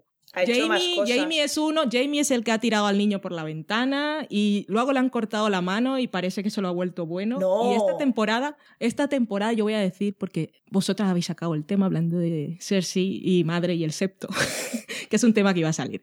Pero tengo que decir que viendo la temporada del tirón, lo que yo he visto es un Jamie que se sentía apocado porque estaba sin mano, no podía luchar, empieza la temporada con su padre ahí diciéndole cosas y él no tiene nada que hacer, no puede luchar, no sirve para nada. Y el momento en el que tienen la escena de la polémica, que vista una y mil veces es rape, o sea, es violación. Míralo por donde lo mire, porque hasta el último segundo, hasta el último segundo, eh, Cersei está diciendo no está bien, no está bien, para, para. Y cortan ahí. Pero bueno, no vamos a entrar en eso porque no, da igual. pero por lo menos por decir, yo solo quiero decir una cosa, que después de ver toda la temporada, yo cuando vimos ese episodio dije, bueno, a lo mejor es que quieren hacer algo con eso. Hmm. Pero es que en, el próximo episodio, el siguiente episodio, perdón, en el que se encuentran los dos, es como si nunca hubiera pasado y como lo que hubiera pasado era lo del libro. Sí. Y entonces luego eh, lees las declaraciones del director, que parece retard y te da un poco de miedo porque dices, a ver, este hombre a lo mejor es que no sabe muy bien lo que es violación. Claro, es que ese es el problema, que ha grabado una violación sin saberlo. Eso es, es como. Pero que no es, es, que eso no es, violación. no entiende que una mujer si dice que no es un no. No, es algo que no entiende. Yo creo que, pero bueno, yo creo que el problema está ahí, que para todo, para el público lo fue, sí. para los creadores no, pero es que para los personajes tampoco. Y luego aparte, hay, bueno, siempre hay pues la puntualización, ¿no? Porque yo he visto que ella le hace, que el otro le dice, que no sé qué y tal. No, me pero es que claro, cuando le da a una mujer un beso a un hombre es que se le quiere tirar desde donde esté, aunque luego le diga que no. No, no. Le está engañando. está engañando. Pero lo que pasa es que al final de esa escena es Cersei la que le baja los pantalones a Jamie cuando está No, yo la he visto ampliada. La he visto ampliada. Te has confundido leyendo las declaraciones del director. ¿Qué dices? Pero si yo he visto que le bajaba los pantalones. O sea, es que me no, las manos que se juntan. No, no, no. Voy a tener que verla otra vez. Pero bueno, da igual. a lo que yo voy es que que yo no veo, sé como que la redención de Jamie para mí es súper forzada, porque sobre todo como empieza la escena, él diciéndolo, eres una mujer hateful woman, horrible, que además se muerde el labio antes de decirlo, que se ve ahí la furia y el odio, que, que aparte es su hijo también. Entonces, por eso yo digo, cuando la gente odia tanto a Cersei y defiende a Jamie, que puede que el actor sea muy guapo, pero para mí ya no lo es. pero no de ahora, desde que, le, desde que iba sucio, que yo eso ya no lo puedo superar, eso ya ha sido superficial. que, que, me parece el contraste, no sé, yo no... A mí lo que me parece es que con esa escena lo que hacen ellos es que si quieren hacer un arco o si quieren seguir haciendo evolucionar a Jamie, y en el libro parece que es como lo hacen, mm. haciendo eso lo que haces es estropearte a ti mismo el asunto y que digan luego mm, los showrunners y guionistas del episodio. Ah, es que lo habéis entendido mal. ¿no? Esto, es, el, director, que es que lo. Y dice el director, no, ese es mi corte. Sí, pero bueno, ¿tú para quién estás trabajando? Hmm. Pues para los showrunners de la serie. Lo ven eso y dicen, oye, que esto parece una violación. No, que eso no lo vio nadie, que lo montó, lo montó, con el iPhone. lo montó con el iPhone y, lo emitió directamente. Y lo emitieron directamente en HBO. Pero es que luego lo hablamos, luego los personajes no hay consecuencias. actúan como si eso no hubiese pasado nunca. y eso es lo que te está demostrando, que en realidad en la historia no existe. No valía, exactamente. además, es Cersei quien va a buscar luego a Jamie en el último capítulo para acostarse con él. Es ella, eh, pero claro, lo han hecho tan sumamente mal que, lo que eh. se ve es una violación. Por eso no puedes Pero es odiar que- a... a ver, dentro de la historia, Jamie en realidad no ha violado a Cersei. Yo quiero hacer una puntualización con el Exactamente. personaje de Jamie Exactamente, Lannister. Pilar, lo que tú dices. Yo quiero hacer una, puntualización. A mí ya me gustaba cuando era malo. A mí no me, no me interesa la redención. Es decir, a mí, me, a mí hay personajes que son villanos y me gustan como personajes. No es aquello de, ah, te amo, cásate conmigo. Pero me gusta que hayan personajes malos. Y me gustó Bien. mucho la escena en que lanza al niño por la ventana. Y porque a la, a la gente no le gusta Cersei, también es villana. Claro, pues supongo que es lo que hablábamos, ¿no? Que el, el sentir general eh, es ser tan fan de Tyrion que ya le cogen ojeriza al, al, al personaje que desde el primer momento en que Tyrion cogió el primer aliento, pues lo ha querido matar. A mí, Cersei, como personaje, me gusta. Y me gusta Jamie Mm. Lannister. Y me gustan todos los Lannister. Porque Ujú. ¿Sabes lo que pasa? Que también, también Jamie tuvo la temporada pasada. Y en la temporada pasada con su road trip, Claro, es que lo hemos Pues- visto con Brienne y lo hemos visto como una Pues persona está- está con. Brienne. A eso voy, Claro. entonces, que le eh, hace muchos favores al personaje. eh, eso es es totalmente, es, o sea, la temporada pasada es un favor al personaje. Pero lo que, que solamente por... Ya vamos a cerrarlo esto Mm. si hace falta. Es que lo que decía eh, Pilar es que es, es el punto perfecto. En la historia no ha ocurrido eso. Mm. Y como en la historia no ha ocurrido, ¿para qué mierdas haces eso? Exacto. Y si, Porque les entonces, entonces lo que tienes que preguntarte es si el director no lo vio y luego nadie más lo vio, entonces que ellos piensan que eso nos parece una violación. Entonces es que ya tienes que preocuparte por ellos Es sus ese es el mujeres, no problema. sé. Es que además no hacía falta. Está el hijo muerto, producto de un incesto, y están los dos ahí. ¿Para qué añadir algo más? Y no, No ¿no os es habéis que- preguntado que a lo mejor mm, lo que les interesaba era que hayan salido 80 podcasts analizando esa escena? A lo mejor Es ¿Pero que- qué no les hace es falta? totalmente decía yo- deliberado. Si no fuera lo otra sé. serie- ver, es Ya, otra hay una cosa, hay que tener en cuenta una cosa que claro, es, es el problema de haber deshumanizado tanto a Cersei en la serie. Porque el diablo está en los detalles. Y en esta serie hay una cosa que han obviado de Cersei y que en las novelas sí se hace mucho Me interesa. Y es cómo ella utiliza su sexualidad para conseguir favores de toda la corte. Ella en la novela Ajá. se acuesta con toda la corte antes de que Jamie Con los llegue guardaespaldas, los guerreros, los para generales conseguir y que Lo que todo haga el mundo falta. haga lo que quiere. Y en las novelas ella hace el acercamiento a, a- a Jamie y quiere acostarse con él en el septo, sí, delante del cadáver de su hijo, sí, para conseguir que él mate a Tyrion. Ajá. Y Bien. esa es Eso una está escena que bien. tenían que meter porque en las novelas sí es importante porque esa escena supone un antes y un después en lo que es la relación de, de Jamie y Cersei, porque así como en las novelas es ella la que hace el acercamiento, los dos se acuestan delante de- de- del, del cadáver de hijo, Jamie es el que reacciona después, se da cuenta de lo que ha hecho y decide alejarse de su hermana y no querer tener nada que ver, Y porque se entera que la hermana se ha ido acostando con más gente. él se lo dice Tyrion la última vez que se ven. En las novelas, en la, en la serie es una escena que han creado, es que básicamente para crear polémica, porque no mm, es, es puro efectismo que no ha aportado nada ni a la historia de los dos personajes, ni a lo que es la historia en general, y que no tiene ningún anclaje con lo que viene de, de- de antes. Porque sí es bien cierto también que las novelas, mm, Jamie y Cersei antes de ese momento no se han encontrado. Es la primera vez que se ven desde que él llega a desembarco de Rey con Brienne y, y- y el primer sitio donde va es al septo para verla a ella. Es cuando se acuestan.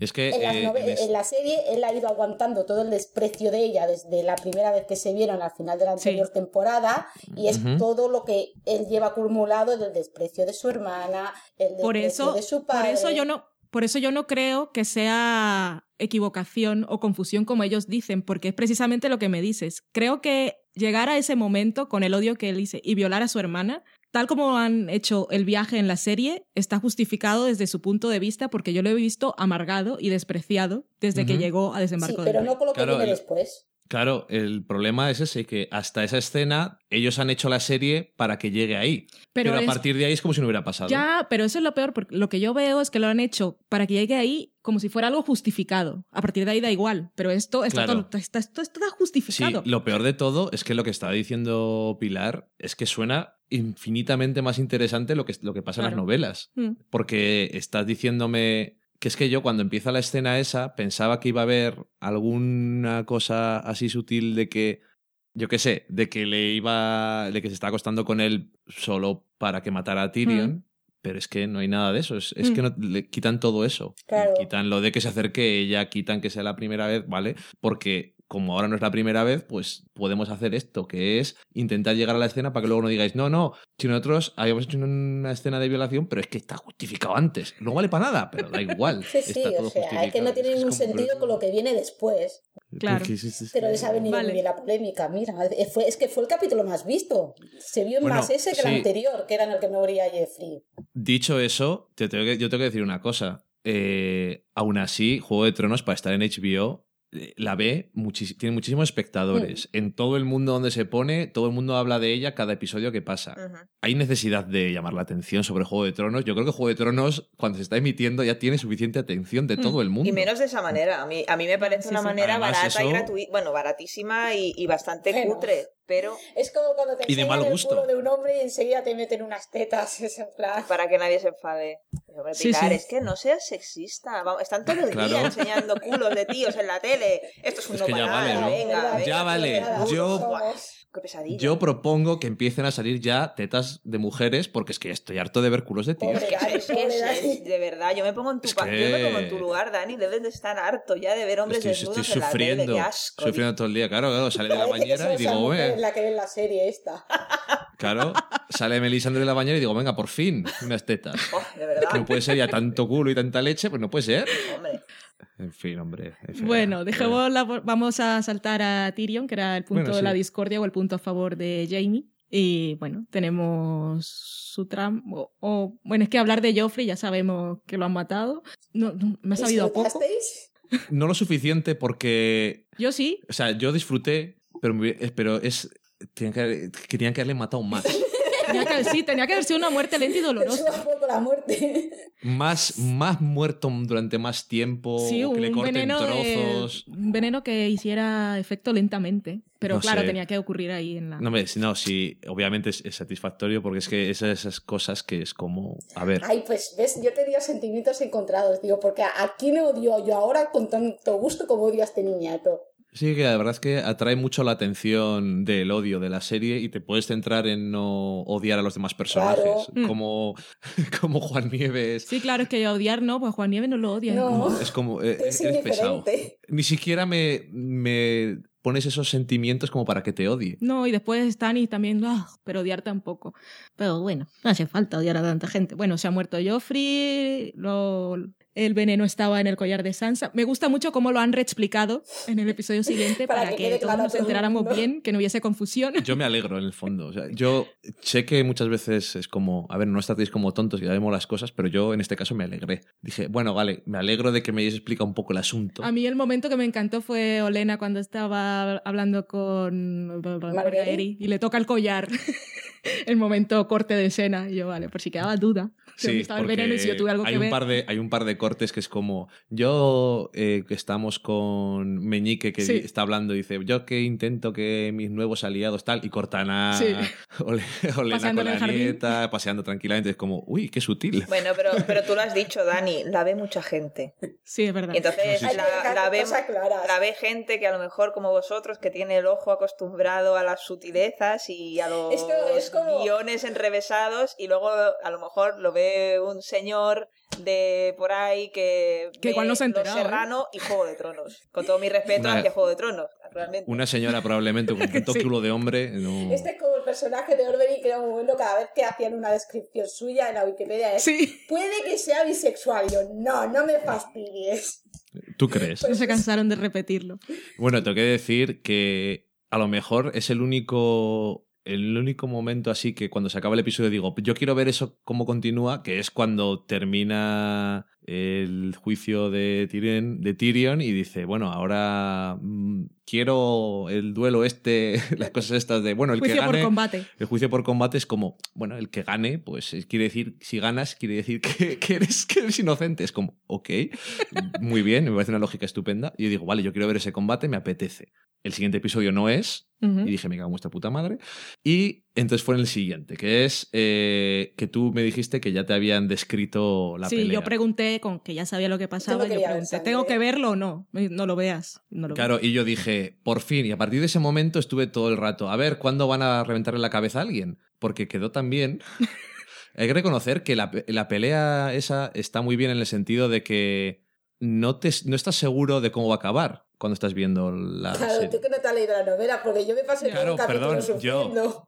Claro, yo, o cuando estás leyendo el libro, que es como le ves al otro mm, ganando, diciendo, venga, repite el nombre, di el nombre de mi hermana y esas cosas, y, y ves a la montaña que está... ¿Es la montaña? Sí, sí, ¿no? sí. Montaña. está, está sufriendo para ganar y al final termina como termina y es como, mira, ahí como da la vuelta el asunto y Tyrion se ve más hundido en la miseria todavía y me da pena porque el personaje, ahora ya se me ha ido de la cabeza, tú Oberyn. sabes siempre, Oberyn, Oberyn tenía cierta, cierta gracia, por eso me apetece ir a su tierra natal a ver, Duró muy poco. a ver esa gente, duró muy poquito. Y me apetecía haberle visto más, me da pena cómo acaba, pero reconozco que a mí... Duró muy poco. Es un personaje que mola y Las- supongo que se ve en parte al actor que tenía mucho carisma. Aparte de Que aprenda yo eso de que incidieran tanto en lo de bisexual y tal. Pero Eso, bueno, es un- el personaje mola. Lo que pasa es que su forma de morir es tan tonta porque es por que no tenía que matar. Si el y- culpable no era el monstruo este, porque es un mandado. Tenía que haber creado. bueno, es, es otra novela, pero claro, si hubiese sido más listo, tenía que vengarse de lo que le, le ordenaron que hiciera Sí. todo eso. A ver, si obviamente se ve que muere porque él se tiene muy alta estima. De hecho, hay aquí la víbora de no sé dónde, que yo no me acuerdo. víbora roja. ¿O de qué color? Dorne. Vale. Eh, que es como yo soy la leche y bueno, y le ves por, una, por un rato, le ves pues a ver si va a ganar. Pero al final es el orgullo el que le acaba ganando, porque la montaña no tiene orgullo ni tiene nada, lo único que sabe es matar. Sí, es un monstruo. y es como. es- sí, es ¿Y va a ser mo- más monstruo ahora? Sí, que vamos a hacer una transfusión ¿Spoiler? de sangre. ¿El, do- el doctor Frankenstein ese le va a hacer más monstruoso o algo? En las novelas, ¿vosotras sabéis algo o se lo han inventado en la serie? Eh, este momento Doctor Frankenstein que vemos en el último episodio este con la montaña. Es auténtico. Bueno, eh, las novelas se inciden mucho en que se- por todo ese marco de rey se oyen los gritos desesperados de la montaña que se está muriendo y tiene una muerte muy agónica porque la lanza de Oberyn estaba llena de veneno. Y además porque Kiburn experimenta con él. Cersei le da permiso para, para experimentar con él. Para... Entonces, eh, Entonces sí sale. sí, sí, Sí, sí. es sí, que el sí, personaje sí. de Kiburn mm, es un personaje que es muy macabro. Sí. Sí, es un personaje que es muy macabro, es muy misterioso y también es de los que va cogiendo importancia conforme avanzan la- las- los libros y se convierte en una- un aliado de Cersei dentro de la, de la fortaleza. Bueno, hace cosas. Vale, dejémoslo Hace ahí. Digamos cosas es hace suficiente, me, cosas. Y, me parece bien. Vale, pues dejamos a Oberyn porque se ha muerto. sí, pobre. Sí. Sigamos con Tyrion, Que que, era también- su historia. También lo de Tyrion, el otro día leímos que habían cambiado todo el tema de cómo escapa y esas cosas, o algo así, no Mm, está a ver, igual. cambian la razón O, por o la las circunstancias, sí, eso, sí, ¿ok? Sí, ¿Cómo es? que volvemos otra vez a los detalles que han obviado.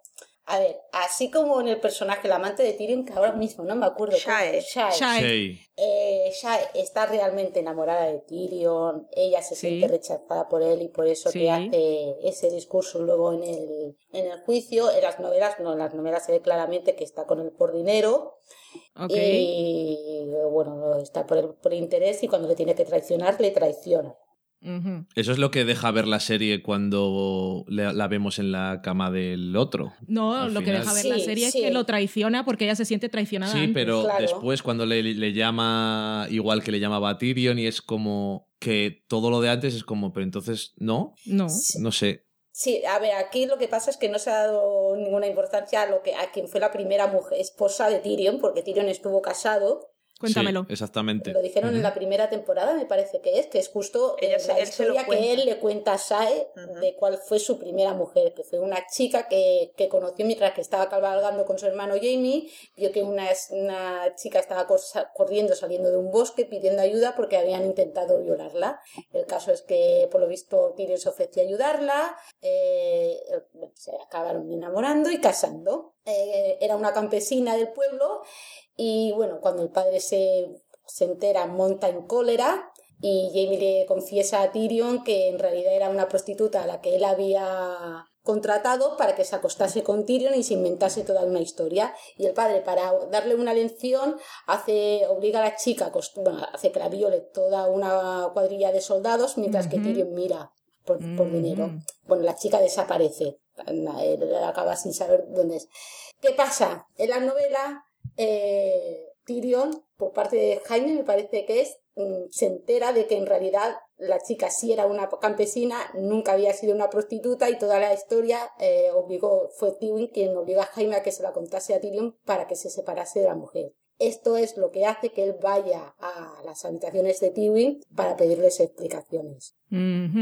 No tiene nada que ver con Shae. Cuando él llega a la habitación de su padre es cuando se encuentra Shae y la mata por la traición. Vale, volvamos a Jamie, que era lo que sabía y lo que no eh, en la novela. Eh, no, no, Jamie, se inventó la historia de la prostituta. No, no, a ver, eh, Jamie no se inventó la historia de la prostituta. Tywin es quien le, le dice que le cuente eso al hermano, ¿no? Sí, sí, que le cuente una historia inventada para... Yo, no, yo, esto, no lo, yo esto no lo Qué mono. Yo esto no lo recuerdo, yo esto no lo recuerdo muy bien, ¿eh? De todas maneras, yo lo que sí que sé es eso, que, que, que por ahí en medio estaba Jamie, pero no sé si él fue el que hizo todo el entuerto o si fue el padre, quien le obligó. Sí, el caso es que es lo que hace que, que Tyrion, en, vez de ir directamente donde está Varys para escaparse de ese embarco del rey, vaya a donde está su padre para pedirle explicaciones. Y vengarse. Y claro, cuando cuando Tiro le pregunta dónde está mi mujer, él dice dónde están las putas. ¿A dónde van las putas? ¿A dónde van las putas? Y eso es mm. la rabia última que tiene dentro de él, que es lo que hace que dispare la ballesta y lo acabe matando. No es por mm. por quien lo mata. Vale. Mm, pues sí, claro, eso, toda esa parte será jamás. Claro, es que en la, en, la, serie tú dices, ¿por qué va Tyrion a las habitaciones de su padre una vez ha salido de la celda? No tiene ningún sentido que vaya allí cuando, cuando, tiene la, la, posibilidad de escaparse ya. Exactamente, es que es eso, que cuando estás viéndolo en la serie dices, pero vete. Claro, es otra parte que tienen que meter porque es muy importante, pero lo, dicho, no han cuidado los detalles y, no, no, se han parado a explicarlo. Eh, es importante porque muere un personaje importante, pero no te han dado la explicación antes para todo eso y tienen, tienen que medio inventar un poco el asunto. Es que hay.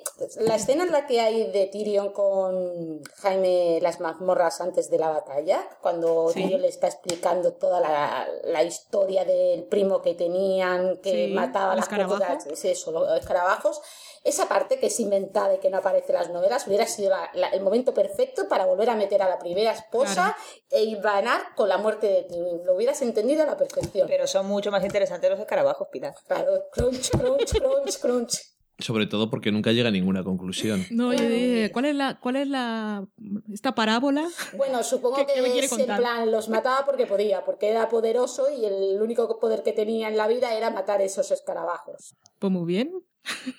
Hubiera quedado mejor lo que decís, sí, era un buen momento. Vamos a enviar una carta a la HBO para que os encarguéis del casting y de corregir estos pequeños errores.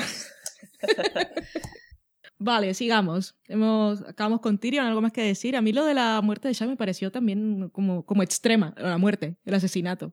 A ver, es un personaje que la verdad, mm, al contrario de lo que he hecho con Cersei, a este personaje sí lo han humanizado mucho y la gente le tenía mucho cariño, porque tú veías que realmente ella estaba enamorada de Tyrion y entendías el por qué lo traicionaba entre comillas, se sentía dolida y traicionada a su vez. Y sí, que es un asesinato que no llegas a entender. Ajá, que me, a mí me quedó un poco es forzado, sí, pero es que tenían, supongo que tenían que hacerlo coincidir con la novela. Claro. Claro, la, tanto el asesinato como la actitud que tiene ella con el padre de Tyrion, aunque no sabe que no es él el que mm. está hablando, es como extraña. Dentro de la serie hubiera quedado mejor que después de haber hecho eso se hubiera ido, se hubiera. No voy a decir que se hubiera suicidado, pero. Pero es que tiene que matarla. Sí, porque tampoco te explica cómo consiguieron localizar eh, dónde estaba en el barco cuando Varys le había asegurado a Tyrion que realmente se había ido. Dice, no, no, tranquilo que me ha asegurado. Mm, es un personaje que si no hubiera vuelto a aparecer, bueno, supongo que era la última traición que Tyrion necesitaba para odiar más a su padre. Mm, ok.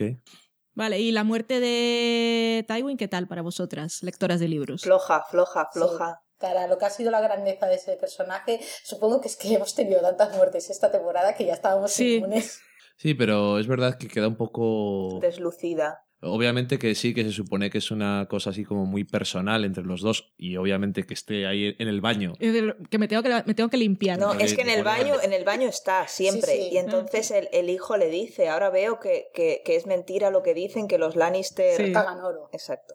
Eh, pero no sé, a mí, a mí me pareció como muy deslucida.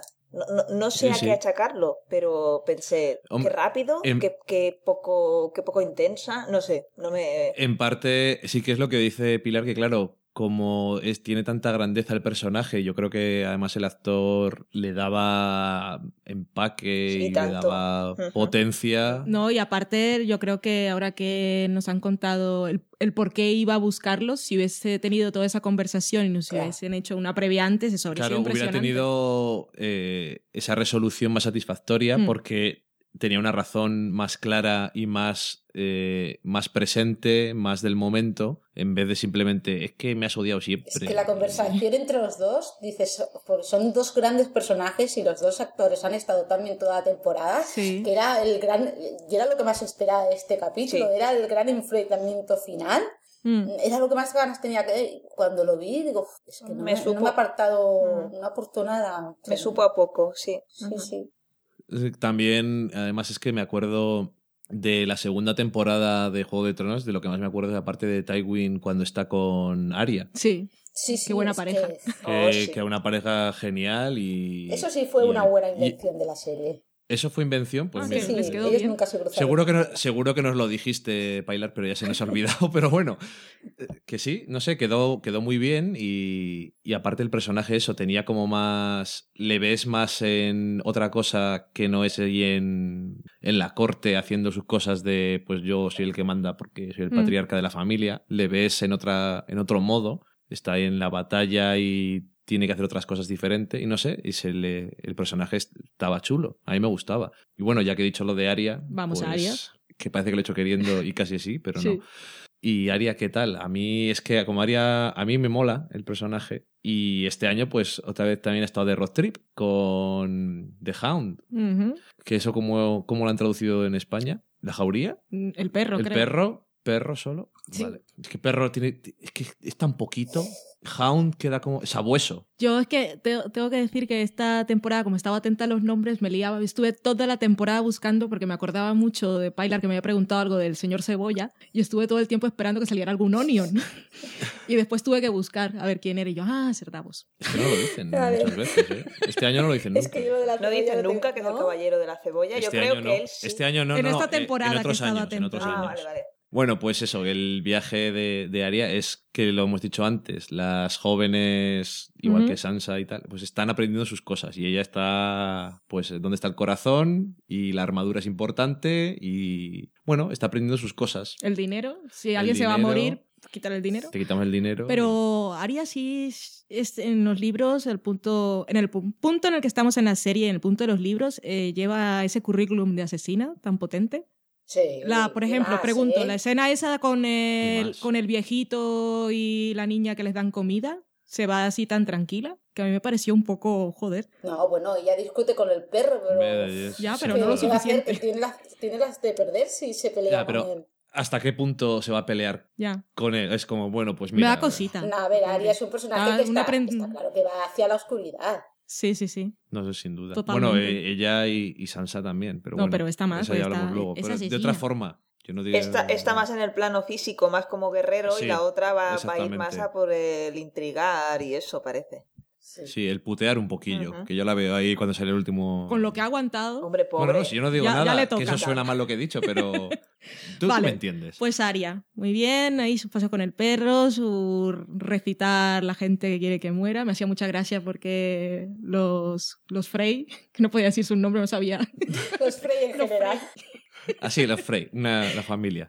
Y no sé, estaba bien porque eh, el perro durante este año consiguen que, no sé, que siendo lo que es, te dándole un, aunque sea un pequeñín momentitos muy pequeños de sus ganas de proteger a Aria y casi poco paterno, en- entre Porque sí. comillas, Porque cuando pues se la consiguen llevar... que, que, que te caiga bien, pero claro, también no te importa no te importa, entre comillas. Bueno, sí, no te Es importa. un que, caer que- bien relativo. Que también es, es caer bien relativo, quiero decir que hace te cae, tridimensional. bien, te cae bien desde el punto de vista que Aria sola, sin saber todo lo que sabe ahora, pues lo habría pasado muy mal. Y, Y- este hombre iba por interés, pero la ha acompañado en su camino. Eso, y que también había salvado a Sansa de ser violada. Cierto, Entonces, es muy no sé, tiene sus cosas de que es un animal, de ahí el nombre, supongo también en parte, pero bueno, que también es una persona y tiene su- su- ese miedo al que tiene el fuego tan Tiene extremo. sus historias sus infantiles. historias con su hermano, que también, bueno, ves al hermano y dice, pues bueno, que también, ¿cómo, era vuestro, cómo eran vuestros padres? Sí, sí. ¿Cómo serían los padres? Madre mía, vaya animalicos. y, en fin. Lo que yo he escuchado por ahí es que el encuentro este, que les queda muy mono, entre Brienne y Arya, con su conversación de hemos tenido una infancia similar o somos, somos, somos mujeres que queríamos hacer otra cosa. Y Arya viendo a Brienne que de alguna manera lo ha conseguido, que lo que había oído era que ese encuentro no estaba en los No, libros. no, no está, no está. Y es una pena, porque yo las veía a las dos hablar y digo, ay, qué pena, porque estas dos ¿Os juntas... gustó cómo quedó? Sí, Sí, sí, no, la verdad es que la escena y también la batalla de Brienne con el perro... Yo no la vi tampoco. Yo sí. Te ha tapado lo mucho los ojos esta temporada, ¿no? Fue muy larga ese, ese momento, sentía los golpes y yo socorro. Se pone a mirar a otro lado y cuando se terminan los golpes le digo ya. Menos mal que eres buena persona y no la avisas antes de tiempo. Se- Sería una putada. ¡Ya! No, no. Tonta. que- Es que yo eso lo no, hago porque- con mis amigas. Ya, pero yo es que quiero que se fíe de mí todavía. Y si no, si no, el perro, este, digo el perro. Pedro que viene el lobo. Ah, sí. Ya es que estamos con perros y cosas. Bueno, Nada, bien, a ver, Aria y el perro ha sido una de las grandes parejas de esta temporada. Y además está chulo porque es viajar por, por Poniente sin ser un rey, sin ir con toda una corte de soldados, ir como el pueblo llano. Y es un punto de vista diferente a, a los difer- a todo el resto de escenarios que tenemos, tanto en Desembarco del Rey, como en Meirén, como en el Muro. Eh, es- el pueblo normal y es ver la- los padecimientos de la gente, todas las consecuencias que están, han tenido las, Sí. las batallas que han asolado el país. No nos-. La escena del de, con el viejito y la niña es importante porque nos recuerda que el invierno se está acercando cada vez más. ¿Acordáis la escena no de van a sobrevivir. Sí, sí, dice, si el país se ha estado dedicando a guerrear entre sí, las cosechas no se han cuidado, no hay alimentos disponibles para todo y esto va a ser una carnicería cuando el invierno llegue del todo. Que dices, el perro, dentro de lo que cabe, tiene razón, sigue un código que es el de la supervivencia, pero es su código y, y se aferra a él. No, no hacer el mal gratuitamente, así como con aquellos soldados con los que se encuentra en la taberna al principio de la temporada, también cuando hace lo de quiero Sí. mi pollo, quiero mi pollo, quiero mi pollo. Sí, sí, sí. Una escena larga, por cierto. Sí, allí los, cru- los crueles eran los soldados, él sí seguía un código más o menos leal y ella ve... Mm. Y sí, Aria acaba cambiando al perro más de lo que el perro cambia a Aria, en realidad, porque mientras que ella le da a él algo de humanidad, ella la, la está perdiendo. Y es un Sí. camino que ya no va a tener retorno. Sí, al final el personaje del perro, bueno, pues eso, era lo que era, pero también no va violando a las niñas por ahí Cierto. y como otros soldados tan estupendos Que eso no vamos a hablar de ellos, pues son muy asquerosos. que son lamentables. Entonces, claro, cuando les matas dices, pues bueno, Mm. por lo menos ya te dije, digo, bueno, aquí te era algo gracioso, Bailen no estaba mirando, pero yo a mí cuando le coge la cabeza y se le cae el cuchillo en el ojo, dije, esto me gusta, eso siempre está bien. Un, poquito de violencia contra gente mala siempre está bonito. Sí, ¿no? No siempre van a ser los mismos fricados los de siempre. Exactamente. Yo escuché en un podcast, ahora no me acuerdo cuál, que me pareció extraño que, llegaran- que tuviesen dudas de por qué Aria no había matado al perro. Mm, Pero si lo dice, no sé, es, yo creo que ella tiene claro primero que, bueno, no sé si lo tiene muy claro porque también... O igual está soy yo la que he asumido cosas. Para mí no había ningún, ningún perdón allí. Lo ha dejado No, morir bueno, como un si al final lo deja morir claramente, le quita el dinero y dice, venga, que hasta claro, luego. matarlo habría sido perdonarlo, porque era lo que le estaba pidiendo. Y escuché gente diciendo que, que había dudas en esa escena. no, ver, no, es que- para nada. En esa- en- No, es que la por- escena en la que él es tan moribundo. Y él a le pide, él le pide a ella que, que, que lo mate, que tenga clemencia, al menos en las novelas, y ella no se la concede y se va, y sabe que No, lo sí. deja atrás sufriendo. Y, y la mirada tan fría que ella, le ha hecho indiferente, como Sí, sí, sí. no me importas, no eres nada para mí. Ella es una, es una perla total. Se- o sea, es eh, como decía Pilar, que va hacia la oscuridad. Yo creo que Sí, sí, ya, sí. ya está metida Sin dentro retorno. y, y bueno, y ahora también ella, de nuevo, también vienen, vienen cosas grandes para ella. A ver cuando se vaya a Oriente que lía por ahí. Exacto. A ver, no sé, eh, saca ahí, digo, por fin la moneda. Es genial. Es es uno de, es uno de mis algo. tres personajes favoritos de, de, la, de, de la historia y, y no sé, además es que tan pequeña y tantas cosas que le pasan y tan Sí. valiente que es y, y luego aparte pues que es eso, que es una asesina despiadada y es una niña chiquitilla y no sé, bueno, es un personaje interesante. Bueno, y ahí también, desde luego, no es para quejarse del, del casting. No, para nada. Porque bueno. ahí sí que, aparte ya de que, que, bueno, eso yo, nosotros porque nos gusta hacer esas cosas de ver cómo son la- los actores, que además es muy graciosa, Es una loquita, es una loquita. es muy graciosa, Sí. lo que buscamos, a- también buscamos a Joffrey, Pobrecito. pero dijimos, el pobre hombre la cara no se la puede quitar. Pero Y mira que ahí- simpático, el chico intenta ser simpático, en plan, no soy como Joffrey, no me odiéis. Qué lástima. Sí, es ahí un chaval todo intelectual y tal, pero, pero es que no puedes hacerlo. No pero bueno, eso, Aria es que aparte de que el personaje mola y tal, pues tiene la actriz que también, no sé, hace todo conjunto y te apetece ver, dice, a ver, pues vamos a ver Aria Sí, que hace Que es otra que va paseando por ahí, que también ves podría parecer aburrido. sus aventuras, a ver, sí, claro, pasea por Mm. ahí, pero Pero mola. Pero Coño, el pero- viaje interior que ha tenido Aria no es el mismo Sí. que el que ha tenido Bran. A Aria Sí, tú la Bran veías te- desde Bran-. Bran, que qué viaje interior.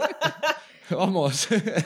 Y, y, y exterior no te creas, porque está todo contrato con nieve, tampoco ha variado mucho, pero. Y arrastrado. Llevan la arrastrado por rastra ahí. por ahí. Bueno, otra chica que trabaja muy bien es la que hace de hermana de Aria, eh, Sophie Turner. También, hombre, y aparte de que, bueno, a mí siempre me ha parecido que hacía unas interpretaciones bastante decentes. En esta última temporada que ya hemos hablado antes cuando hablábamos de Meñique, la tía, ostras, lo hace muy bien. Cuando hace ese juego de querer engañar a la gente de Nido de Águilas y contarle la historia tal y como a Meñique le, le gusta que... Es que empequeñece a Meñique. Sí, sí, sí, nunca muy bien te ha quedado eso. O sea, muy bien. el que es la mente pensante detrás de toda la trama. Es buena alumna, es buena alumna. Que Todos han aprendido. dos. Ese momento, ese momento aprendizaje, revelación, cambio de Sansa a mí me encantó, porque es un personaje que la gente también le tiene un poco de manía y yo sé que, que ha sido un poco víctima de todo, pero yo que siempre estoy intentando entender a la gente, por lo menos en la ficción, No, Eh, por es- lo menos no solo. solo en la ficción, eh, joder, por lo que ha pasado también, porque Arya sí es pequeñita y también se ha ido y le han pasado muchas cosas, pero Sansa tampoco se quedó con la parte fácil, también se quedó ahí abandonada y un poco esclava Claro, Y es que te- de todo lo que ocurría. Te- Ella tenía la parte mala de ser la mayor y que ella Eso, en un otra principio personalidad abrazaba la también. idea de la corte y Sí. todas estas cosas y ha visto la parte buenísima que tiene ser la mm, prometida de Joffrey, Ujú. todas esas cosas estupendas, que luego no serlo y no ser importante, que te casen con alguien porque mm, sí, no sé. un poco- Sobrevivir. Yo, yo opino que lo ha tenido más difícil Sansa que Aria, porque Aria al menos Sí, sí, sí. era libre y, Sí, y sí, bueno. podía tomar decisiones. Sí, pero- y bueno, siempre intentando escapar y, y bueno, una, no sé, tenía, tenía varios escenarios donde, en, el- en los que Sí. moverse, pero es que Sansa ah, pasó las mil y una encima prisionera, encima Yo he sufrido mucho por el ella. tema de la Y- muerte de su padre. Lo que pasa es que la gente... Recordándoselo. Claro, siempre. exacto. Y luego eh, lo que tú decías, dice, yo- es que la gente le tiene manía. Yo lo que pasa es que la gente a lo mejor se queda con, con un plano más Superficial. más superficial y dice, es que es una niña pija consentida del norte que no sé qué, y eh, la hija de Ned Stark no sé cuántos, pero es que para nada, para nada. Es que las Mm. pasa muy mal y ahora ella puede crecer, por fin es libre entre comillas, ¿no? Porque no deja de Sí. estar en, más o menos prisionera en otro Sí. escenario.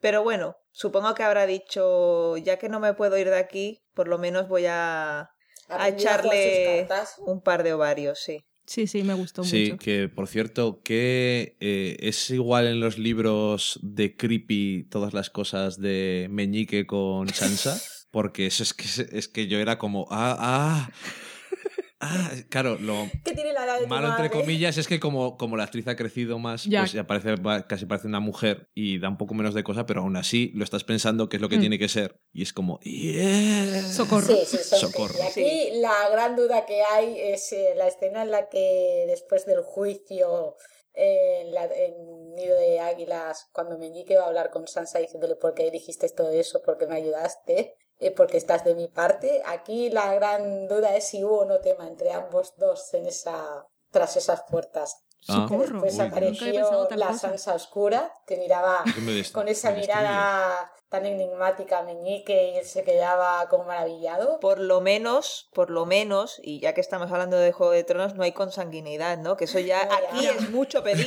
Es un plus. Sí, no, aquí dices, bueno, mira, por Algo lo es menos. algo. Por lo menos no es mi tío, ni mi padre, Podría ni ser hermano. mi tío, ha hecho ver que es mi padre o que es mi tío o que es no sé quién. Nosotros sabemos que no, no hay lazos de sangre, venga para adelante, ¿no? Mm. Por lo menos no son hermanos o padre e hija, yo qué sé, porque aquí entre los Craster, los Lannister, esto es un desparrame. Uf, madre mía. Qué puntualización más bonita, pero tan real. Es que No, Juego es que es cuando baja las escaleras al final de su. No sé si es el último episodio, pero bueno, al final de sus escenas en esta temporada, cuando baja las escaleras con ese vestido. Yo y es hice mis como, aplausitos. Fíjate cómo, fíjate cómo vengo. Qué porte. La, la, la. Me gustará. Hemos, hemos acabado ya, más o menos. ¿Creéis vosotras que lo tenéis todo más claro, infinitamente? Hoy tanto. Nos queda Sí, algo sí. así importante. Habrán aguantado los escuchantes hasta ahora. Ah, siempre aguantes si son fans de la serie más. Sí, sí. Eh, Nosotros para una hemos vez que hay alguien que sabe de la vosotros serie. no os escaqueáis de las preguntas, ¿eh? No, no, por supuesto que Ah. no. Pero bueno, ¿queda algo más por comentar? Sí, ¿no? ¿No? No, bueno, eh, lo que no hemos hablado a lo mejor son de los de los zapatitos en aquella escena del final del cuarto episodio en el que salen recogiendo a los bebés que abandona la familia Ah. Craster. Ajá. eh, que bueno, los que hemos leído el libro, eso nos quedamos ahí un poco como que. Pero chulo, chulo. A mí me gustó. Bueno, Sí. a ¿Pero qué ver, me gustó ¿Qué- entre comillas porque yo cuando hay niños de por medio lo paso mal y más si son bebés y pensé, ay Dios mío, ¿qué le van a hacer a ese niño con el frío que está pasando? Sí. Sí, Pe- no, no, veía- horror, horror. Pero oye, que es un añadido que a lo mejor. Es que a partir de ahora no podemos ver la serie tranquilos tampoco nosotras. dos. Claro, es aquello de no sabes nada, nadie. No yo nieve, no, Claro. nadie. ¿Son, ¿Son spoilers o es una cosa inventada A o se avanzado mu- es que Ah, no sabemos. vale. desde la Uf. temporada pasada llevan avisando que se adelantarán a las novelas, harán cosas diferentes de las novelas y no tiene por qué acabar de la misma manera que las novelas. Pues vaya mierda. Así Claro, yo creo que les ha contado George R. R. Martin el final de Juego de Tronos Ay. y ha dicho esto, pues sí, eh, a mí, me, a mí gusta más lo mío, que Pero- acabe con violación. Yo, pero te digo una cosa, a mí, eso que acabas de decir, George R. R. Martin les ha contado a esta gente del HBO cómo acaban las novelas, yo siempre digo, pero con la cantidad de frikis enfermos que hay, y no los secuestran y los torturan para que se... No, no, no porque yo lo quiera hacer, ¿eh? ideas en la No, no, pero ostras, que, que ya conociendo cómo está el patio, que la gente está muy malita, yo digo, ¿cómo no? ¿Cómo no les da miedo que venga Igual cualquier tienen guardaespaldas. loco? Claro, yo digo que tendrán guardaespaldas o algo, porque tú imagínate con la cantidad de frikis locos que hay por el mundo que se enteran de que esos dos chavales saben cómo acaba Canción de Hielo y Fuego. Yo no dormiría tranquila. No, yo tampoco. Yo tendría miedo que me secuestrasen y me torturasen para sacarme la información. ¿Qué, ¿Qué os parece ahora que estamos hablando de estos dos pobres hombres que viven en miedo y con una pistola debajo de la almohada? Cuando estaban empezando con la adaptación, que se lo contaba el otro día a Valen, les dijo George R. Martin o R. Martin. Oye, eh, yo tengo una pregunta para vosotros. Esto, claro, es hace cinco o seis años, Fue el casting. que conste, es el casting que hizo el autor de los libros. Les dijo, ¿quién es la madre de Juan Nieves? Ah. Y ellos le dijeron, y ellos le dijeron, bla, bla, bla. Y dice, me gustáis. Contratados. Esa fue la pregunta que les hizo. ¿Y a lo mejor es la teoría que hay en general por internet, Uf, que nos la ha internet, chapado eh, en Danza de Dragones y seguimos sin estar de acuerdo con Joseph R. Hay- Martin. Yo me quedo con mi teoría. Hay teorías por ahí eh, de... No sé si es de gente que ha leído los libros, ¿sí? Es lo que contaste tú el otro día. Sí. Yo no digo... Las teorías no son spoilers. ¿no? No, Ah, no pues, es spoiler. yo creo que cuéntalo, podemos hablar cuéntalo que tú tranquilamente. sabes. No, vosotras que, que habéis leído más. La teoría Sí. es que la hermana de Ned Stark Ajá. Tuvo con el hijo de Aerys el Loco, que ahora no, no me... Raegar Targaryen. Targaryen, los dos se acostaron y tuvieron a Jon Nieve. Y por de- eso, por eso Ned Stark le, se lo cogió como si fuera hijo suyo. No quería mancillar el honor de su hermana y prefirió mancillar el, el, suyo otro. Y por eso ni siquiera a su mujer Le dijo quién es la madre. madre de ese niño. Para que no Mm, viniesen sí. los Baratheon y los Lannister y se lo cargasen, porque entonces él también tiene derechos Sobre sobre, el el trono. trono. Ay, Dios Qué mío, mártir. cuántas Fíjate. Claro, Claro. pues eso es lo que les es la que yo preguntó. conocía, dijo, pensaba que había otra teoría No, más y digo, no, no, me volváis loca. Vale, vale. No, esa es, esa es. Es buena, es buena, a mí me gusta. Claro, es que convierte ahí en nieve en la clave de todo, lo que nos jode. Sí. Entonces Queremos eso a tira Richard por... Madden. No sé si le dijo hace seis años esa pregunta y ellos le respondieron algo como eso. Y eran entonces dijo, superfans. bueno, me gustan vuestras cosas. Pero claro, eso tira ya por tierra todas mis esperanzas en que el mayor cambio de la serie con respecto a las novelas será que mataran a Juan Nieves. Bueno, a lo mejor no, a lo mejor ellos dijeron esto tal cual y luego cuando iba avanzando la serie... No, pues, es que esa teoría mola, lo que pasa es que el actor... no, Pero, sí, pero bien. Valentina, da igual. Dígame. ¿Sí? Da igual. Sí, es verdad, da igual. También lo pueden matar aunque sea la clave y aunque sea el verdadero ¿Qué heredero del da? trono. Es que aquí de- nadie está seguro. Luego al final a lo mejor acaba reinando, pues yo qué sé. Tyrion. eh, no, pues, Tyrion aún, pero yo qué sé, eh, el que vende los trapos Sansa ahí en y la Meñique. esquina en, un, en el mercado. Es que eso aquí no se sabe. Claro, si es que esto No de la monarquía... Olvidemos que Robert Baratheon tiene un hijo auténtico. Sí, Ay, cierto. sí, El Que chiquito. chico, no lo hemos visto esta temporada. herrero. Claro. Sí. Ay, ay, ay, ay. Y, y- no, es que eso entra en la teoría de spoiler. Mi, una de mis mayores inquietudes con respecto a la temporada es la, la importancia que tiene la hija de Stannis, que Melisandre se la quiere llevar a los sitios. Es que las novelas mm, tampoco nos hemos aprendido, mm, o sea, no, no sabemos mucho más. ¿eh? El personaje es un Mm. personaje que mola Bueno, mucho, la tienen ahí encerrada. Ella es muy inteligente y ayuda mucho a Sí, ser tan bravos, a tomar sus decisiones. Es que esa es mi, pre- mi pareja preferida de la Que serie. le enseña a leer y eso, ¿no? Sí, Ah, Sí, sí. No, no le A, doy a mí es un importancia personaje que a me gusta, le tengo cariño, porque cuando sale es, es muy entrañable y el padre la quiere mucho, pero la madre reniega de ella por, por tener la enfermedad que tiene. Pobrecita. Pero, Bueno, pues yo, no sé. entonces yo creo que llega el momento de las preguntas de Pilar. Bueno, Pilar y, y Vanessa, después- vamos a ir a la par, ¿eh? Eh, Pilar y Vanessa, pe- peor todavía, porque entonces ya se han juntado las dos. Venga, las preguntas. A ver, ¿cómo la hacemos? Una cada una. No tenemos, no tenemos papeles delante No, ni una nada, cada ¿eh? Ni una. ordenador ni móvil. Mo- móvil en modo avión. Empieza, di tú la uno, yo la Venga. dos y así. Bueno, en principio era a ser 5 y 5, 5 para cada uno, pero venga, a- al que la sepa. Uy, asignadas. No, no, pero no, nos decidimos que eh, el, el que tenga la respuesta, así, hace- así competís entre vosotros a ver quién responde primero. Vale. Hay que decir Odor si sabes la respuesta. Vale, Vale, me gusta. Leo, Venga, lee la primera. venga. ¿quién es la mano ejecutora en la muerte de Joffrey? Odor, Dani la ha dicho Olina. primero. ¿Dani? te he dicho yo. Olina. Ah, que dijiste Odor. Ay, si tú misma has puesto las, las reglas. Olina y Meñique, Mm. Bueno, ejecutora es sobre... por ahora. Ejecutora es Olina. Ejecutora es Sí. Olina, sí, porque es la que coge. Meñique es el que piensa. El Pepe que piensa. Bueno, la otra, la señora del queso, como decía Valen En la temporada pasada. la temporada pasada, cuidado que tonta no es. No, no. Siguiente, ¿a qué ciudad se dirige Aria al final de la temporada? Odor. Dime. Bravos. Muy bien. Bravo. ¡Bravos! ¡Bravos! Número Oye, tres. tú- ¿En qué ciudad? hay que decir una cosa, ¿Qué? un momento. Hay que decir una- ha estudiado mucho más Valen que yo. O sea, yo puede que tenga respuestas como el señor ese que va con barba y cosas así, pero siento, aprendido Dani, muchas pero hay cosas. muchos nombres de ciudades y de He personas, perdido. ¿eh? He perdido, voy a perder. Continúa. Venga, la número tres. ¿En qué ciudad se desarrolla la trama de la Calisti? Odor. Es que se me ha Muy olvidado se. Mirin. Muy bien. A cuatro. Me, me vas a hacer polvo. ¿Quién acaba matando a Ygritte? Odor, el niño. No me acuerdo cómo se llama yo tampoco. Ya, si lo supiera hubiera niño dicho rebote. El niño del ascensor. El niño ¿Cómo de se qué? llama? Del ¿El niño ascensor. del ascensor? Ya, ya, pero ese niño ha salido antes. Ah, entonces no, no tengo ni idea. No sé, en el pueblo Este- ese... No, yo, yo no sé nada. Es Ponle que medio punto, medio punto. medio punto En el pueblo Dani. ese que, que matan los calvos locos. Bien, Dani, medio punto para ti. Vale. Entre los dos no hemos dicho ningún nombre ni nada, pero vamos bien. Es que no hay nombres, es el padre que está con el niño y lo mata Estupendo. Entonces el niño acaba matando a la asesina de su padre. Ironías de la vida. ¿Ves? El cinco. ¿Me toca a mí o es a ti? ¿A mí? Es, ya, tú misma. Sí. ¿Dónde lleva Sam a Eli? Odor, Odor. Al prostíbulo ese que está en el pueblo de al lado. Quiero nombre. De- Va a tomar por saco.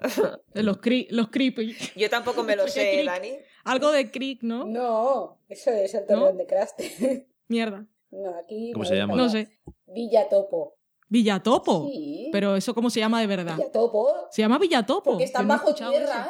eso. Pues yo no, no me suena. Mole, sí. La sexta. Mole Town. Ah. Cuatro personajes que hayan muerto esta temporada. Odor. Vale, cuatro, ¿eh? Vale. Eh, Odo. Este, Joffrey. Joffrey. Oberyn. Tywin y Shai. Muy bien. Eh, eso era fácil. Pues, y Grit. Muy bien. Ve, Está. Pero No, no vayas a nota como hace siempre. La montaña está medio muerta. Vale, cuando hace cursos. El perro. No saca 10, saca 11. Perdón, la Es montaña verdad. y el perro no se sabe si han muerto o no. Es verdad. Están medio muertos. Mm. ¿A quién le toca las siete? igual. A ti. Pero eso, eso es para medios puntos. Venga, la séptima. Si yo digo Valar Morgulis, tú respondes. Odor. Valar de. Además es que. Además es que lo ha dicho antes, vale, me la ha preguntado y digo, si es que no me acuerdo y nunca me voy a acordar. Y me lo ha dicho ella. Qué jodida. Ocho. ¿Quién intenta rescatar a Ediondo? Su hermana, Odor, su hermana. Ay, ¿cómo se llama? Venga, te la doy No por, me acuerdo. por medio punto porque no me, me has dicho el nombre. Es que no me acuerdo cómo se llama ahora. Esta No me es acuerdo cómo se llama. que nos han metido bien en la serie porque le han cambiado el nombre. Su nombre es Yara Yehoy. Yara. Greyjoy. Es que la, la ¿La- serie le han cambiado el nombre? Asha- Asha. Sí, es verdad. Ah. No, Ah. no entiendo por qué le han cambiado el nombre. A lo mejor para que la gente no la confunda con Shae. Joder, sí que tienen fe la gente. Ninguna, pero es que es lo que decía Dani, es que hay que siempre. Hay que darlo todo picadito. Siguiente. ¿Cuántas hijas tiene Oberyn? Odor, siete. Joder, muy bien. Esa no vale, porque esa la he hecho. Te lo preguntaron en un, un quiz que Y vimos me sabía en la internet. respuesta. Es verdad. Y la última. ¿De dónde procede el acero valirio con el que se hace la espada guardajuramentos? Odor, de la espada hielo de Robb Stark. Muy bien. ¿De Rob Stark? Rob Stark la heredó de su padre, Ah, perdón. Stark. O De sea, Stark, sí. sabe padres a hijos. Bueno, pero era de. Es que Pilar, Vale, Pilar ha ¿no? escrito otra cosa en la chuleta. Yo digo, ¿qué por aquí?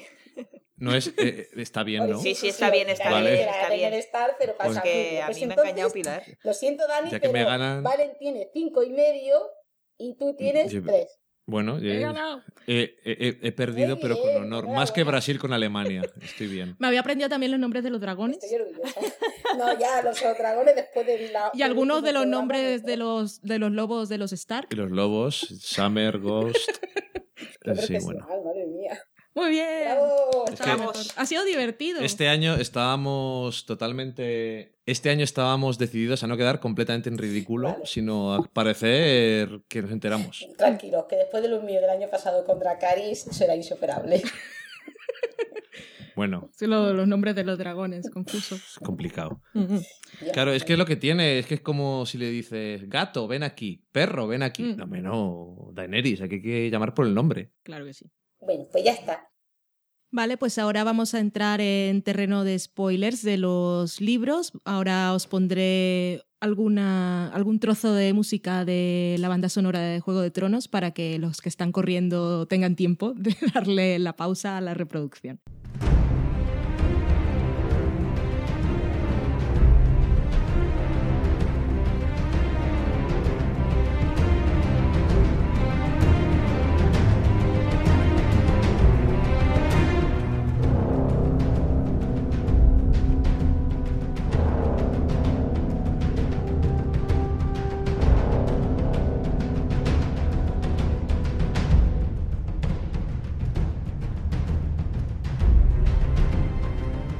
Bueno, chicas, que a mí esto de llegar a la temporada sabiendo cosas, pues me ha gustado.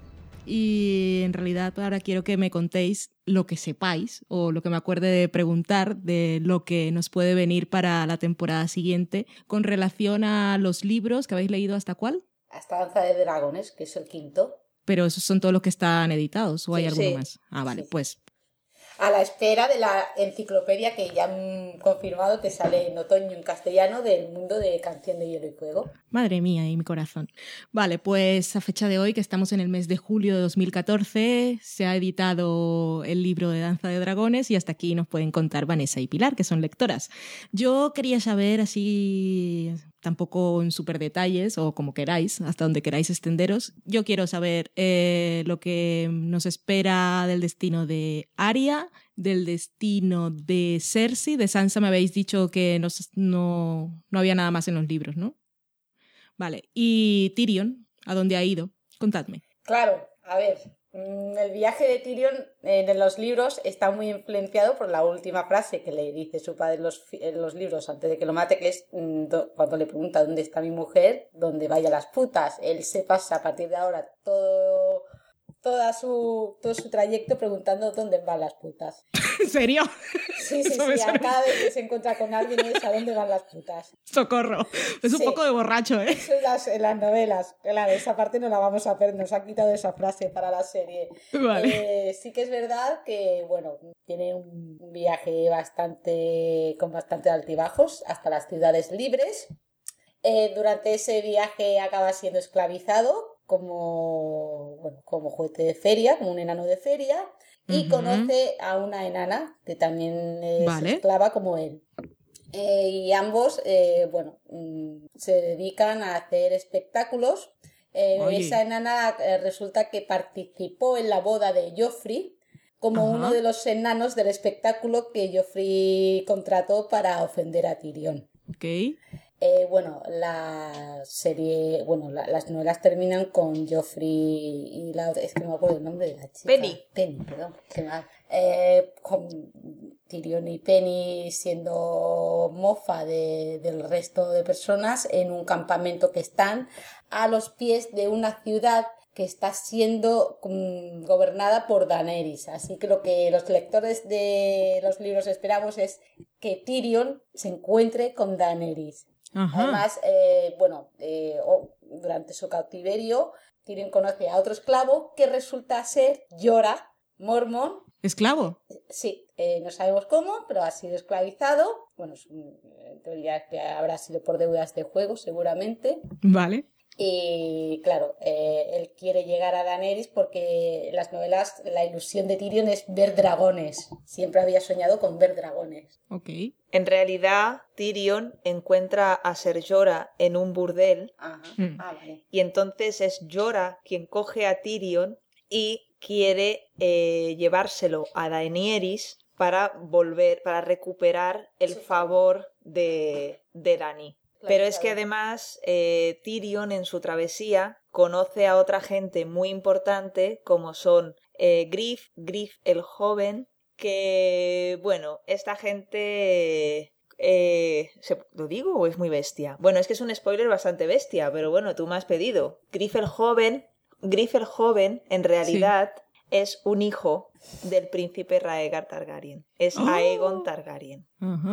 Entonces, bueno, Tyrion eh, descubre, el niño se tiñe el pelo de, azul, y, pero por los ojos y por cosas, Tyrion llega a la conclusión de que, de que es Aegon Targaryen. Pero bueno, eh, eh, como hemos dicho antes, Ser Jorah lo lleva de camino para que se encuentre con Dani, los, los capturan a él y a Penny, etcétera, etcétera, etcétera. Eso sí que sí que sí que ocurre. Y aquí, bueno, mm, también se, se, une a una compañía de mercenarios que se llama Los Segundos Hijos. Vale. Y, y, bueno, mm, luego ya no sabemos, o al menos yo ya no me acuerdo mucho más, pero está encaminado, como ha dicho Pilar, a encontrarse con, con, Dani.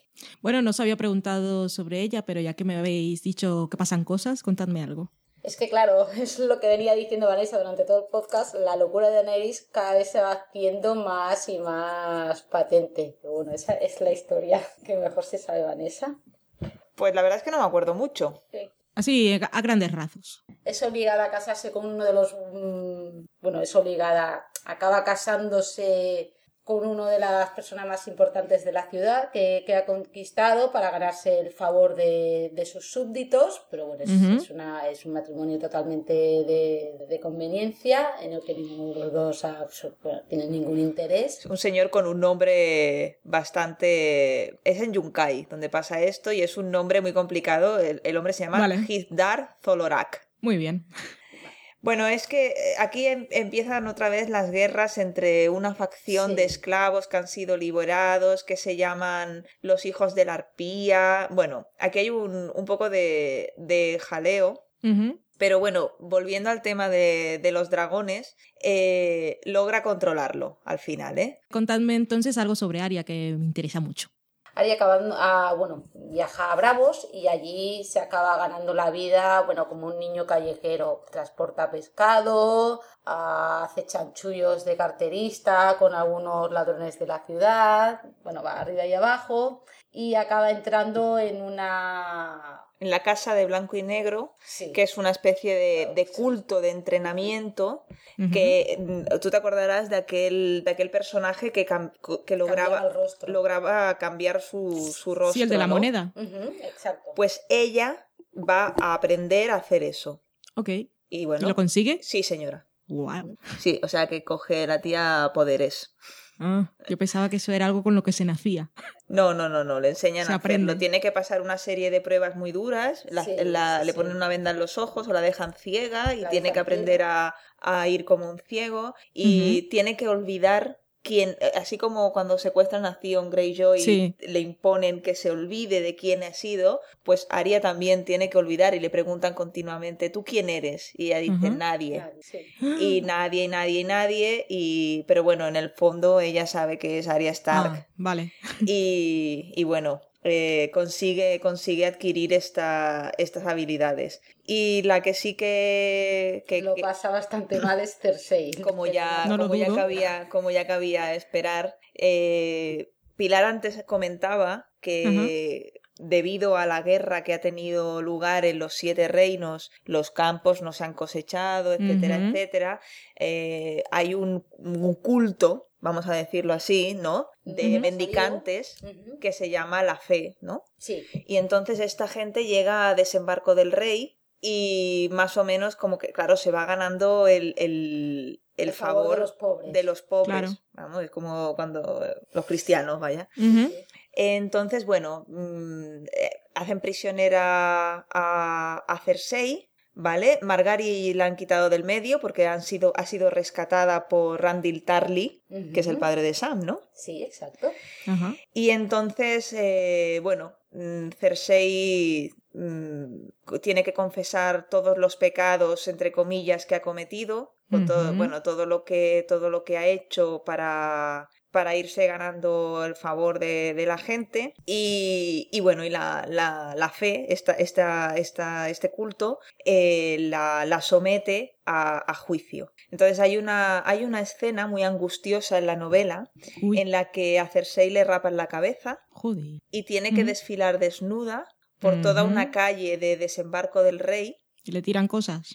Pues no lo sé. Mm. Supongo que sí. Bueno, da igual. Es Supongo que lo de sí. menos ella, ya. ella- ella la someten a esta gran humillación antes de llegar al juicio, Sí. pero es rescatada por un personaje misterioso que es un nuevo miembro de la Guardia Real que se llama Sir Robert Strong, que aquí era esto que Pilar y yo teníamos el pequeño debate de la eh, montaña si de, vivía o no. ¿Ha yo muerto o no ha Ah. muerto la Yo creo que montaña? este es la montaña. Claro, Vale, hay, vale. hay, hay sospechas, pero no solamente sospechas de los lectores, sino que ya se ve que hay personajes dentro de la novela que se plantean a ver si el- la montaña ha sido esta criatura, como Sí. tú decías, Frankenstein, que ha creado Kiburn a partir del moribundo eh, Clegane, y se llama Sir Robert Strong. Eh. Sir Robert Strong, además de venir a, a- bueno, Rescatarla. a rescatarla y a llevársela y tal, eh, Cersei pide que eh, sea eh, Sir Robert Strong su campeón en un juicio por, Otro juicio por combate. Sí. Sí. Y otra cosa que es también importante, que hay un personaje que es Sir Kevan Lannister, que es el hermano de Tywin, o sea, el, el tío de Cersei, que se convierte en mano del rey y que la verdad no, no le hace muchos favores a la sobrina. Mm, Vale, vale. Digamos que ella poco a poco va siendo apartada del trono cada vez más. Así como al principio aparecerá como que mm, por fin que ha muerto su padre, ella tiene todo el poder Sí. de la familia y representa a los Lannister, va tomando malas decisiones y, y que la, la van alejando del trono. Mm, vale. Y esto, pues, esto es chorrada ya creo, pero incluso creo que lo podíamos haber no, no lo podíamos haber comentado porque era spoiler. Lo de la Kathleen Stark zombie, ¿qué os ha ah. parecido a vosotros que no hubiese aparecido? Da igual. ¿Creéis que si ella no aparece va a aparecer un Rob Star zombie o todo eso da igual? No, no, a ver, de Rob Star zombie nunca se ha dicho nada. Lo que las Pero ella ella para qué aparecía? Para vengarse de los asesinos de, de su familia. Pero pero ¿qué hacía? A ver, ella se encuentra con una compañía. Con Beric Dondarrion, que también son seguidores del Señor de la Luz. El, dios de la sacerdotisa roja, que lo que tiene este hombre es que cuando ves a una persona muerta le puede devolver la vida. Sí, pero, pero en este caso, Beric Dondarrion, que ya ha muerto y ha sido resucitado varias veces, da la vida por ella, por Catelyn. Entonces, eh, Catelyn resucita, pero Mm, está mm, eh, mutilada y casi incapaz de hablar. Es así, pues como tú decías, un, un zombie. Entonces es Lady Corazón de Piedra o Lady Stoneheart.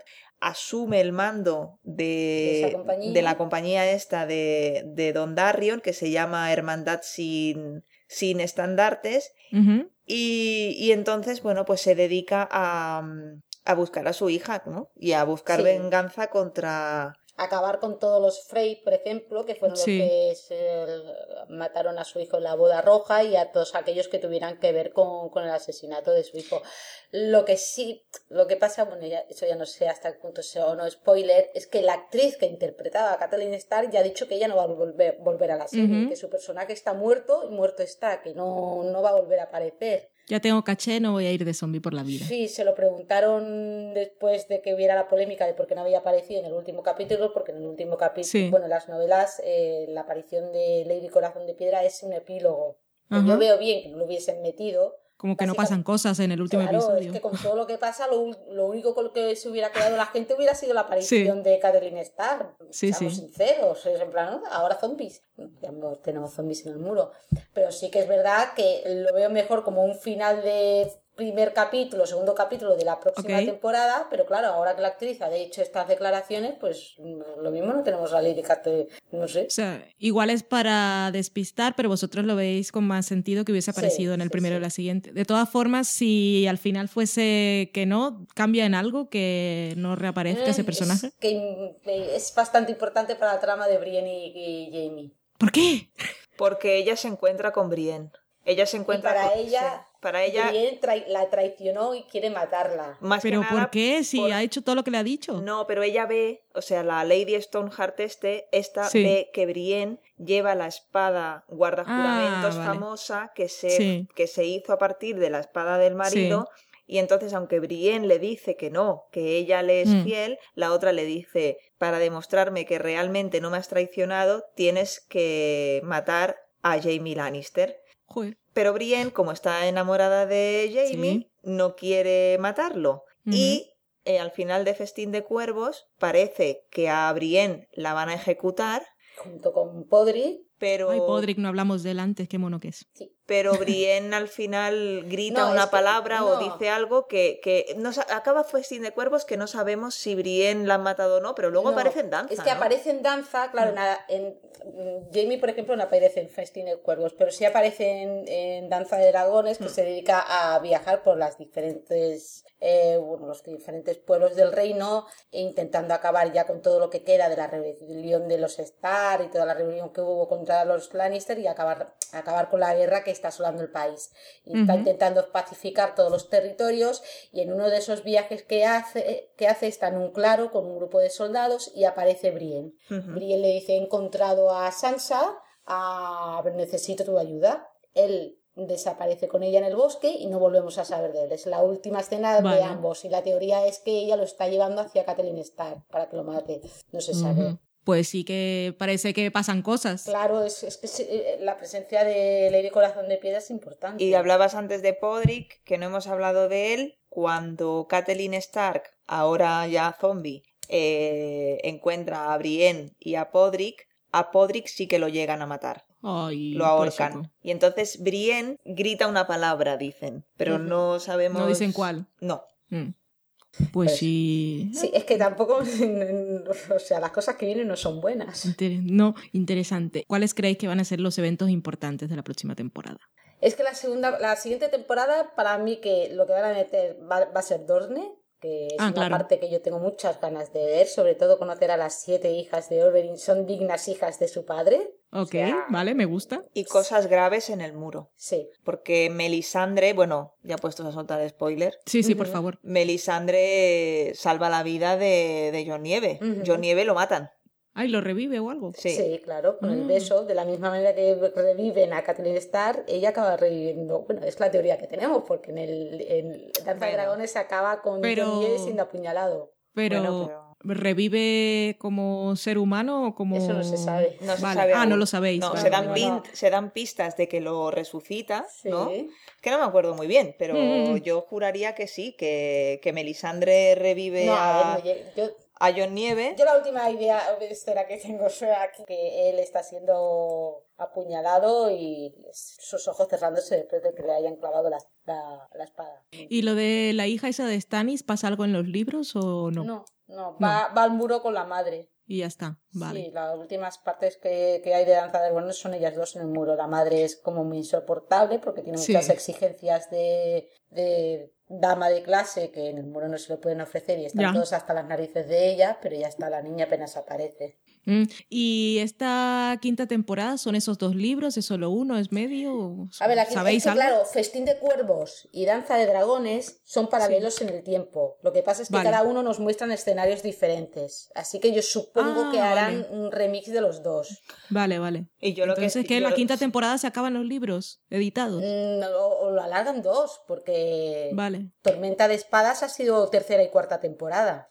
Hmm.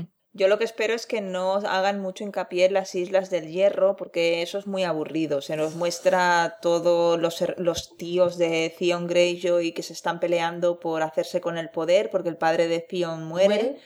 Y entonces conocemos a los hermanos de, o sea, a los tíos de, de Theon Greyjoy, nos explican más a fondo lo, lo de la religión del, del hombre ahogado, y la verdad que es súper aburrido. Así como Sí. Dorne, pues es un escenario que pasan cosas y es bastante, bastante guay, porque los personajes son muy atractivos. Luego, aparte, vemos lo que pasa con Mircela, que también es claro. bastante grave, la hija de Cersei. ¿Qué pasa? Bueno, intentan secuestrarla. El ¿Quién? caso que acaba bueno, la intenta eh, secuestrar una de las hijas de, de la víbora roja, quiere vengarse del padre y Ajá. va a secuestrarla, lo que pasa es que, bueno, acaba siendo pillada en el último momento, salvan a la niña, pero durante la pelea a la niña le acaban cortando una oreja. Mm. Y claro, es en- en- como se le explica ahora a los Lannister, que a la niña que habían prometido cuidar ha acabado Sí. con una oreja menos. Y con, y con una con un pedazo de tajo en la mejilla también, o sea que la, la marcan y claro, ¿Y Cersei se entera de esto o no? De momento no, pero claro, La escena en Dorne acaba con el rey de Dorne enviando a algunas de las hijas de Oberyn a desembarco del rey eh, como embajadoras. porque claro, es que lo que se lo que lo que se enfrenta es que haya un- otra guerra entre los Lannister y los Martell, porque no han cuidado bien de su Claro. hija o porque... Pero claro, tú piensas que ellos tampoco saben lo que está pasando en desembarco Claro. del rey, Sí. Claro. que no tienen internet ni móviles Ajá. esta No gente. hay WhatsApp, no hay Twitter. Claro, Nada. claro, que ellos pueden, en desembarco pueden pensar, pensar que es una represalia por la muerte de Oberyn. Es Claro. que- Vaya, vaya. Y así ya para terminar, ah, ya sé que Vanessa ha dicho mucho que lo de los cambios en los libros mm, se la suda un poco, o sea que generalmente le parecen bien. ¿Hay alguna cosa de lo que viene que os fastidiaría? Si un poquito a Vanessa y mucho a Pilar, que es más pasional, que, que no contaran o que cambiaran. Que no contaran que cambia. Hombre, A mí lo de Lady Corazón de Piedra, si lo quitan, me fastidiaría mucho. Yo espero que, que, la, que no recorten demasiado lo que, lo que Aria tiene que, que ofrecer. Vale. Porque va a, ser, va a ser chulo de ver a esa niña. Es como estas escenas, eh, perdón, estas películas en las que, es- eh, vamos a poner, Karate Kid. Ajá. Que lo guay es cuando el niño está aprendiendo a luchar y tal, ¿no? Sí. Pues, pues eso, que Vale, yo vale. creo, yo espero ver ahí un entrenamiento de, de la niña convirtiéndose pues en una especie de ninja, ¿no? O sea, que eso sí que me fastidiaría. Vale, vale. Y luego también me fastidiaría mucho que este personaje, Aegon Targaryen, que luego al final también la cosa queda en nada. Pobre chaval. Pero, pero bueno, todas estas cosas, el cómo, cómo Tyrion descubre quién es. eh, No sé, cuando, cuando se desvelan, cuando los personajes son los que desvelan los secretos porque se dan cuenta y, y, de y tú- pequeños detalles que, que en realidad te han ido diciendo a lo largo de los diferentes capítulos. y tú, y tú ves, y tú ves a los, y tú ves a los personajes sorprendiéndose de, de lo que están descubriendo. A mí esas cosas me gustan mucho también. Vale, pues muy bien. Me ha gustado mucho esto que me habéis contado porque me mola esto de los Hay spoilers. Valentina que leerá los libros al final. Lo de los libros es que me da un poco de pereza porque son muchos y muy largos. Pero, Pero, pero así- Valentina, yo te recomiendo que te metas en Hielo y Fuego. eh, bueno, pero si es más bonito que me lo contéis vosotros. Ah, bueno, ya, pero que para estas cosas, pues, así como chuletilla, tener pues una estas enciclopedias que Sí. circulan por internet mm, van muy bien, porque aunque te leas los libros, a mí lo que me pasa es que, pues naturalmente hay muchas cosas que se me olvidan o que Normal. o que tú dices, ah, pues yo esto no lo entendí así, o a lo mejor Ajá. sí, pero en ese momento, pues, mm, no sé, te pitaba un coche y yo qué sé. ¿no? o se te escapaba el autobús o lo que sea y hay cosas a lo mejor que te quedan un poquito y cuando lo comentas con otras personas dices, ah, no, pues yo no entendí que, es, que la montaña tal, yo entendí que la montaña se moría, por ejemplo, ¿no? Bueno, pues sí que iré leyendo la enciclopedia y cuando encuentre algo así curioso, que para eso tenemos un grupo las tres, preguntaré a ver si me respondéis cosas diferentes, que me mola. Pues muchísimas gracias, me ha gustado mucho grabar esto, así que si ya teníamos la tradición de grabar con Pilar, queda ya marcada la tradición para el año que viene y grabamos los cuatro otra vez, que nos lo hemos pasado muy bien, si Vanessa está de acuerdo y Pilar también. Muy bien. Vale, genial. Pues acabamos nuestra larga sesión sobre Juego de Tronos y ahora aprovechando el momento de actualidad, ya que el ¿Qué ha momento pasado? que estamos... Hola Dani, ¿qué tal? Hola, ¿Qué ha Dani. vuelto? Vamos a comentar así de pasada y muy informal, un poco así como les dije a este, estoy de acuerdo, me parece fatal lo de las nominaciones de los Emmy, que al final es un circo y no sirve para nada, pero siempre mola, bueno, al menos quejarse. Sí. Venga, va, que tenemos las uñas bien afiladas. Pues muy bien, pues ya que tienes las uñas afiladas, cuéntame, a ti qué, qué, qué te ha indignado, qué te ha parecido bien o lo que sea. Cuéntame algo de las nominaciones de los Me Emmy. ha parecido bien, me ha parecido bien. Me ha encantado que hayan metido a Juliana Margulis de The Good Wife. Me ha parecido fatal que la serie no esté nominada con esta maravillosa temporada que nos han dado. Me parece fatal que esté Claire Danes en Mejor Actriz sí. y no hayan metido a Emmy Rossum de Shameless, que tiene una temporada que se sale, la verdad. Yo, un momento, aquí off, off topic no, porque es Shameless, pero fuera de los Emmy. Es una serie que yo tengo cierta curiosidad, pero es que como siempre dicen que es así como que pasan muchas cosas y es muy dramática, me da cosica. Pero hay mucha ver. comedia también, a ver. es- ¿Sí? Hay, hay comedia, tienes un momento de dramedia. Yo, esta última temporada es, la, es en la que más he sufrido. Se sufre mucho, Valentina. Se sufre mucho. Mucho. Pero, pero es eso que dice Pilar, que se sufre más en la cuarta temporada, o sea que ya has empezado a verla, ya has caído en la red y luego te dan la estacada. Eh, o no, desde el principio. Desde el principio tú sufres por esos críos. Pero porque les tienes cariño, o sea que es un sufrimiento de esos que molan. Eh, sí, y sobre todo porque tú sabes que hay gente así en el mundo. Y te da rabia. Más que sufrir, lo que te da es rabia de decir, ¿cómo, cómo eres tan mal padre y cómo eres tan mala madre? Y cómo dejas que tus hijos pasen. Yo, bueno, a mí Pilar y luego otro, otro contacto, Iván Ledesma, me, me, me la recomendaron muy encarecidamente y me la devoré. Porque además es aquello que no puedes dejarlo porque les coges mucho cariño. Y yo estoy de acuerdo con Pilar. Eh, la chica que interpreta a Fiona. Emi Rossum, que en un principio yo había leído por ahí en Twitter, esta la van a meter como actriz de comedia. Digo, ¿pero qué comedia? Si, si es que es- Sí. es, una actriz dramática, No, sensacional. Además, es que esta última temporada su papel ha sido puro drama. Sí, y lo hace, lo hace de verdad que muy bien, muy bien. Yo también echo de menos a, a Emi Rossum, pero sobre todo echo de menos a Tatiana Maslany, aunque hay por ahí un artículo Ajá. de Viewtour, me parece, que dice que igualmente Orphan Black, no sé por qué motivos, no tenía ninguna posibilidad. No, no me metí a leerlo porque no he tenido tiempo, lo tengo marcado como favorito para, para leerlo, pero no entiendo por qué. Además es que yo creo que es merecidísimo. Yo no he visto, yo no he visto en tiempo una actuación así. Sobre todo, no, es que no es Tatiana Maslany interpretando a cuatro o cinco personajes al mismo tiempo, sino que eh, es ese personaje que se disfraza de otro personaje Claro. imitando a un tercero que es el marido de Allison, por ejemplo, ¿no? Sí, sí, sí, Y está es, muy bien. Es, es que es, vamos, yo no había visto nada parecido. Aparte de que la serie es muy original, que es una cosa que ya pides, ¿no? Porque, hombre, The Good Wife está muy bien, a mí me gusta mucho, pero ya es aquello de o otra serie de abogados, o una serie de policía, o una serie de no sé qué. No, esto es una cosa original. Es una Ya, pero igual con Orphan Black pasa eso que siempre decían que pasaba con The Wire y es esa las reglas del juego de los semi que se envían seis episodios por parte de la productora y los actores que se postulan envían uno. Y entonces, claro, si no has visto la serie y ves a Tatiana Maslany, no sabes ni qué personaje está interpretando, ni, ni notas todos los matices, ni le ves toda... Y Puede tampoco ser. entiendes de qué va la serie. Puede ser. Será porque no la ven. Bueno, a mí de actriz principal, antes de que nos vayamos, Sí, sí.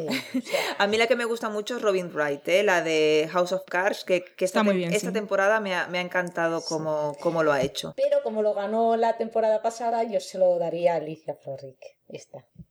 A Juliana Margulis. Sí. Que no sé qué episodio envió, que, que hay un Ah, pues misterio indescifrable. Y es que 16. ninguno de los actores, ninguno de los guionistas, ni los directores, nadie del equipo técnico, ni la productora envió el episodio de Hitting the Fan. No. Nadie. Y no se sabe por qué. Bueno, a ver. Es muy eh, raro. también es verdad que el siguiente, eh, en cuanto a interpretación, fue, fue bastante superior. El Pero bueno, que es casualidad que nadie lo haya enviado, porque fue un episodio de esos así, Sí, al que estaba como muy bien a nivel de intensidad y tal, pero bueno, da igual. No, Juliana Margulis estaba muy bien, sí. Yo soy muy fan de Alicia. Sí. Y Dia- Diane, que también ha sido nominada, fan. ¿Quién? Diane, bueno. Ah, Diane, sido- sí, la que- Lockhart, de Christine Sí, sí, Baranski. La verdad es que entre ella y Lena Headey, Cersei Lannister, me costaría decidirme. ¿eh? Yo de todas maneras creo, creo que se lo va a llevar, no lo sé, una cosa es, porque esto es siempre, ¿qué, qué me estás preguntando? ¿Quién quiero que gane o Ya, quién claro. creo que va a ganar, no?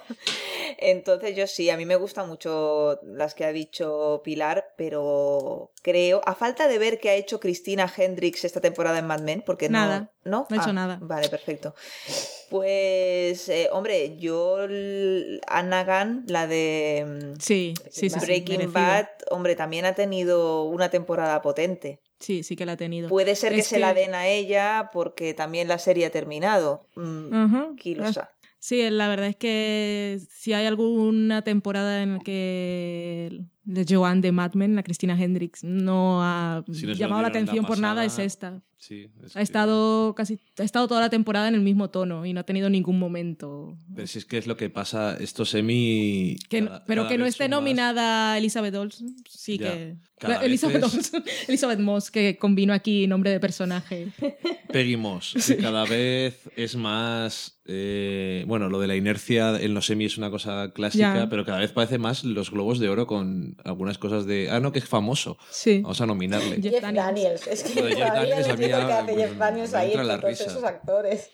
Bueno, es que sale Jeff Daniels y tienes a, al prota- a Don Cheadle también, que... Hostia, bueno, siempre no ahí sé, me hace gracia, pero bueno. Bueno, y Orange is the New Black ha metido todo el cast como actrices invitadas, que dices, esto también es trampa. Ya, lo que pasa es que no sé, porque como era la primera temporada, igual sí que estaban. Lo, de los, ac- eran- lo de los actores invitados, yo que me he leído el reglamento alguna vez, porque Por soy así de sí, tonta. Qué aplicada.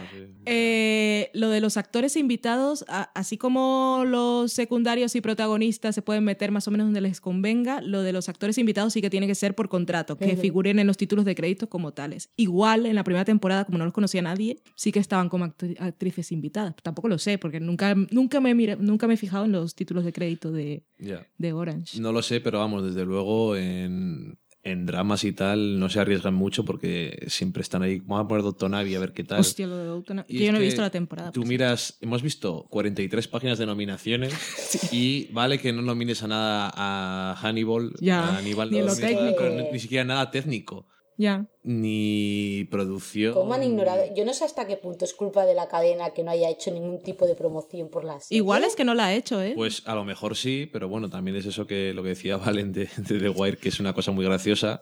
Pero también tienen que poner pasta, poner banners en las páginas Bueno, y en la si revista no, de los semi no había... mira- si no, mira Starz, que ha conseguido Sí. nominaciones para Black Sails y para The White Queen, que no se acordaba nadie ni de que existía más que Pilar. Madre mía, qué mala. Solo Pilar se acordaba de que existía. Y además la han nominado como miniserie, como si fuera la cancela, como si fuera a durar solamente una temporada y cosas así, que esas cosas, bueno, clásicas de siempre. pero- Bueno, bueno, es que la habían cancelado, no es que fuera a durar sí, una es temporada, es que la cancelada cancelaron. comple- completamente. Y bueno, no sé, yo lo de, lo de Scandal no voy a decir nada, porque, o sea, lo de Ya. Kerry Washington no voy a decir nada porque, bueno, pero es que el año pasado ya vimos el episodio que mandaron y es que era como, bueno, yo es que no creo que esté a la altura de las demás, ni siquiera de las demás nominadas. O sea, es que Lizzie Kaplan, Como de y Claire risa. Danes este año, pues como que no. Ay, los poderes de Sonda Rhimes. Ya, ya. Y bueno, lo de Downton Abbey, pues es que es como, hay que dominar todo lo de Downton Abbey. No sé. Que aparecen un montón de categorías. Yo también flipo. Pues yo pensaba que ya se les iba a pasar la fiebre de Downton Abbey, pero no. ¿Qué va, qué va? Mm. Y ahí. Silicon Valley, que la han metido también en comedia, digo, jolines. Y la de Modern Family tampoco se pasa, son unos pesados. Y de Big Bang Theory, pues tampoco, pues porque, bueno, es lo que hay.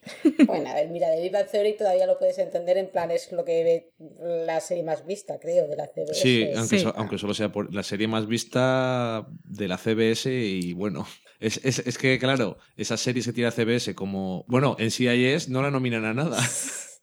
es la serie más vista. Y, y de Big Bang Theory es que, claro, sí que es verdad que es una serie súper vista, tan vista que las repeticiones se ven más que series nuevas, pero aún así, no sé, yo no sé si a estas alturas ya es como, por favor, cambiemos de cosas. Sí, No sé. sí, sí. Bueno, bueno yo por mi parte espero que Breaking Bad arrase, que se vaya por la puerta grande. Y bueno, es que en miniserie estoy dividida entre Fargo y True Detective, la verdad. No, si True Detective Ah, está True en Detective drama. drama en- True Detective está en drama, es por lo- verdad. Bueno, puedes pues, esperar, puedes esperar que Matthew McConaughey se lleve un Emmy. Obvio. Que Sí, sí. llama la Sí. atención. Obvio. Un ganador que de. Oscar ganando un Ya a Brian Cranston ya se lo han dado un montón. John Hamm no se lo van a dar nunca. Woody Harrelson es. A John Hamm solamente va por detrás. le queda un año ya. Y no se van a. Tranquila, vale, que John Hamm lo gana el año que viene. Pero la foto tan guapo que sale en la foto de las nominaciones. Eso, la eso ya sale- lo vale todo, ¿no? Sí, yo La con eso me Lizzie quedo. Kaplan es muy graciosa. Sí, la foto, Oh, pues es si veis, verdad, oye, está Sí, muy sí, está muy favorecido, oye. está guapísimo. Sí, sí, sí, sí. sí. La de Lizzie Kaplan, ya si la veis, también es una foto un poco extraña. Y está muy bien, por ejemplo, Alison. Janney, que está nominada tanto por comedia por Mam como por drama en Masters of Sex. En Ojalá le dieran Sex, ese. Ostras, hace un papelón, ¿eh? Lo hace muy bien. Ese Bueno, Martin No, no, Freeman eh. también está dominado por dos, ¿no? Sí, por Sherlock y por Fargo. Sherlock y Fargo. Sí. Qué bueno. Oye, en fin. Ay, Y vuelve ahí Eddie Falco como actriz Eddie de Falco de comedia. comedia que te partes es el una- ojete cuando la ves. Uy, sí, sobre todo eso. Te- te- vamos, te- Bueno, es que William Dancy está como, como comedia también. ¿Dónde? El padre de Shameless. Ah, cierto. Ah, es William H. Macy, comedia. es verdad. Está en Ah, comedia. es verdad. había ¿Y cómo que nominan a este señor y no, domina, y no nominan a la chica? Porque ha salido en pelis. Claro, salía en Fargo, que este Claro. año está de moda. Yo os confieso que, que nunca hago seguimiento de estas cosas y, y hoy me lo he mirado porque sabía que me vais a preguntar. A mí me hace mucha gracia todo esto, porque mm, lo veo, lo veo tan raro, por ejemplo, que, que haya según quién y según quién no, que, entonces yo, ¿Y en dónde? pierde la fe. en Sí. todo. Claro, es todo, En la es como, todo, como todos los premios son tan de cosas de políticas Política. y promoción y Dinero, lo que siempre. sea, y dinero, o sea, las cosas de HBO, da igual lo que sean, el año que hacen una película, todos los años, Mm. Todos los años se llevan todo. Sí, la Es que miniseries. 99 En miniserie. nominaciones acumula este año. Ajá. Es que es una exageración. Bueno, que yo no te digo que de Juego de Tronos, ya que estábamos en el este, pues bueno, no me parece mal las nominaciones que tiene. Treme, a mí me ha hecho mucha ilusión Treme por ser la última temporada.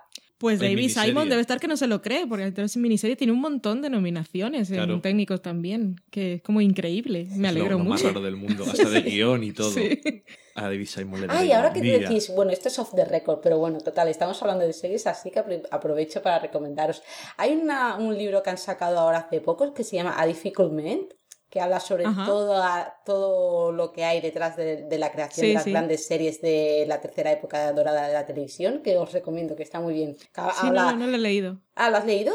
No, no, no, que va, lo tengo por ahí descargado, pero nunca me he No, no, puesto pues él. os lo recomiendo a los dos, está muy bien. Claro, habla hombres complicados haciendo series sobre hombres complicados. Mm. David Ahora hay que hacer el de Difficult Woman. Ya, ya, yo lo pensé, pero claro, era- no, no, yo lo pensé, pero era uno de, lo- de los comentarios que hacía el autor del libro. Dice, es que mientras que los hombres triunfan en los dramas, Sí. a las mujeres solamente les dan comedias. Eh, tenemos a Breaking Bad, con, que es un drama de un profesor que vende droga eh, que es- Cierto. es 40 minutos, y Witch es una mujer ama de casa que vende también marihuana y es comedia, es el contraste que hay. Y, bueno, en realidad gran parte del libro viene a decirte eso. Los que están detrás de las grandes cadenas son hombres, que contratan son a hombres que escriben sobre hombres, sobre lo que saben. Sí, bueno, por lo menos Masters of Sex lo escribe una mujer.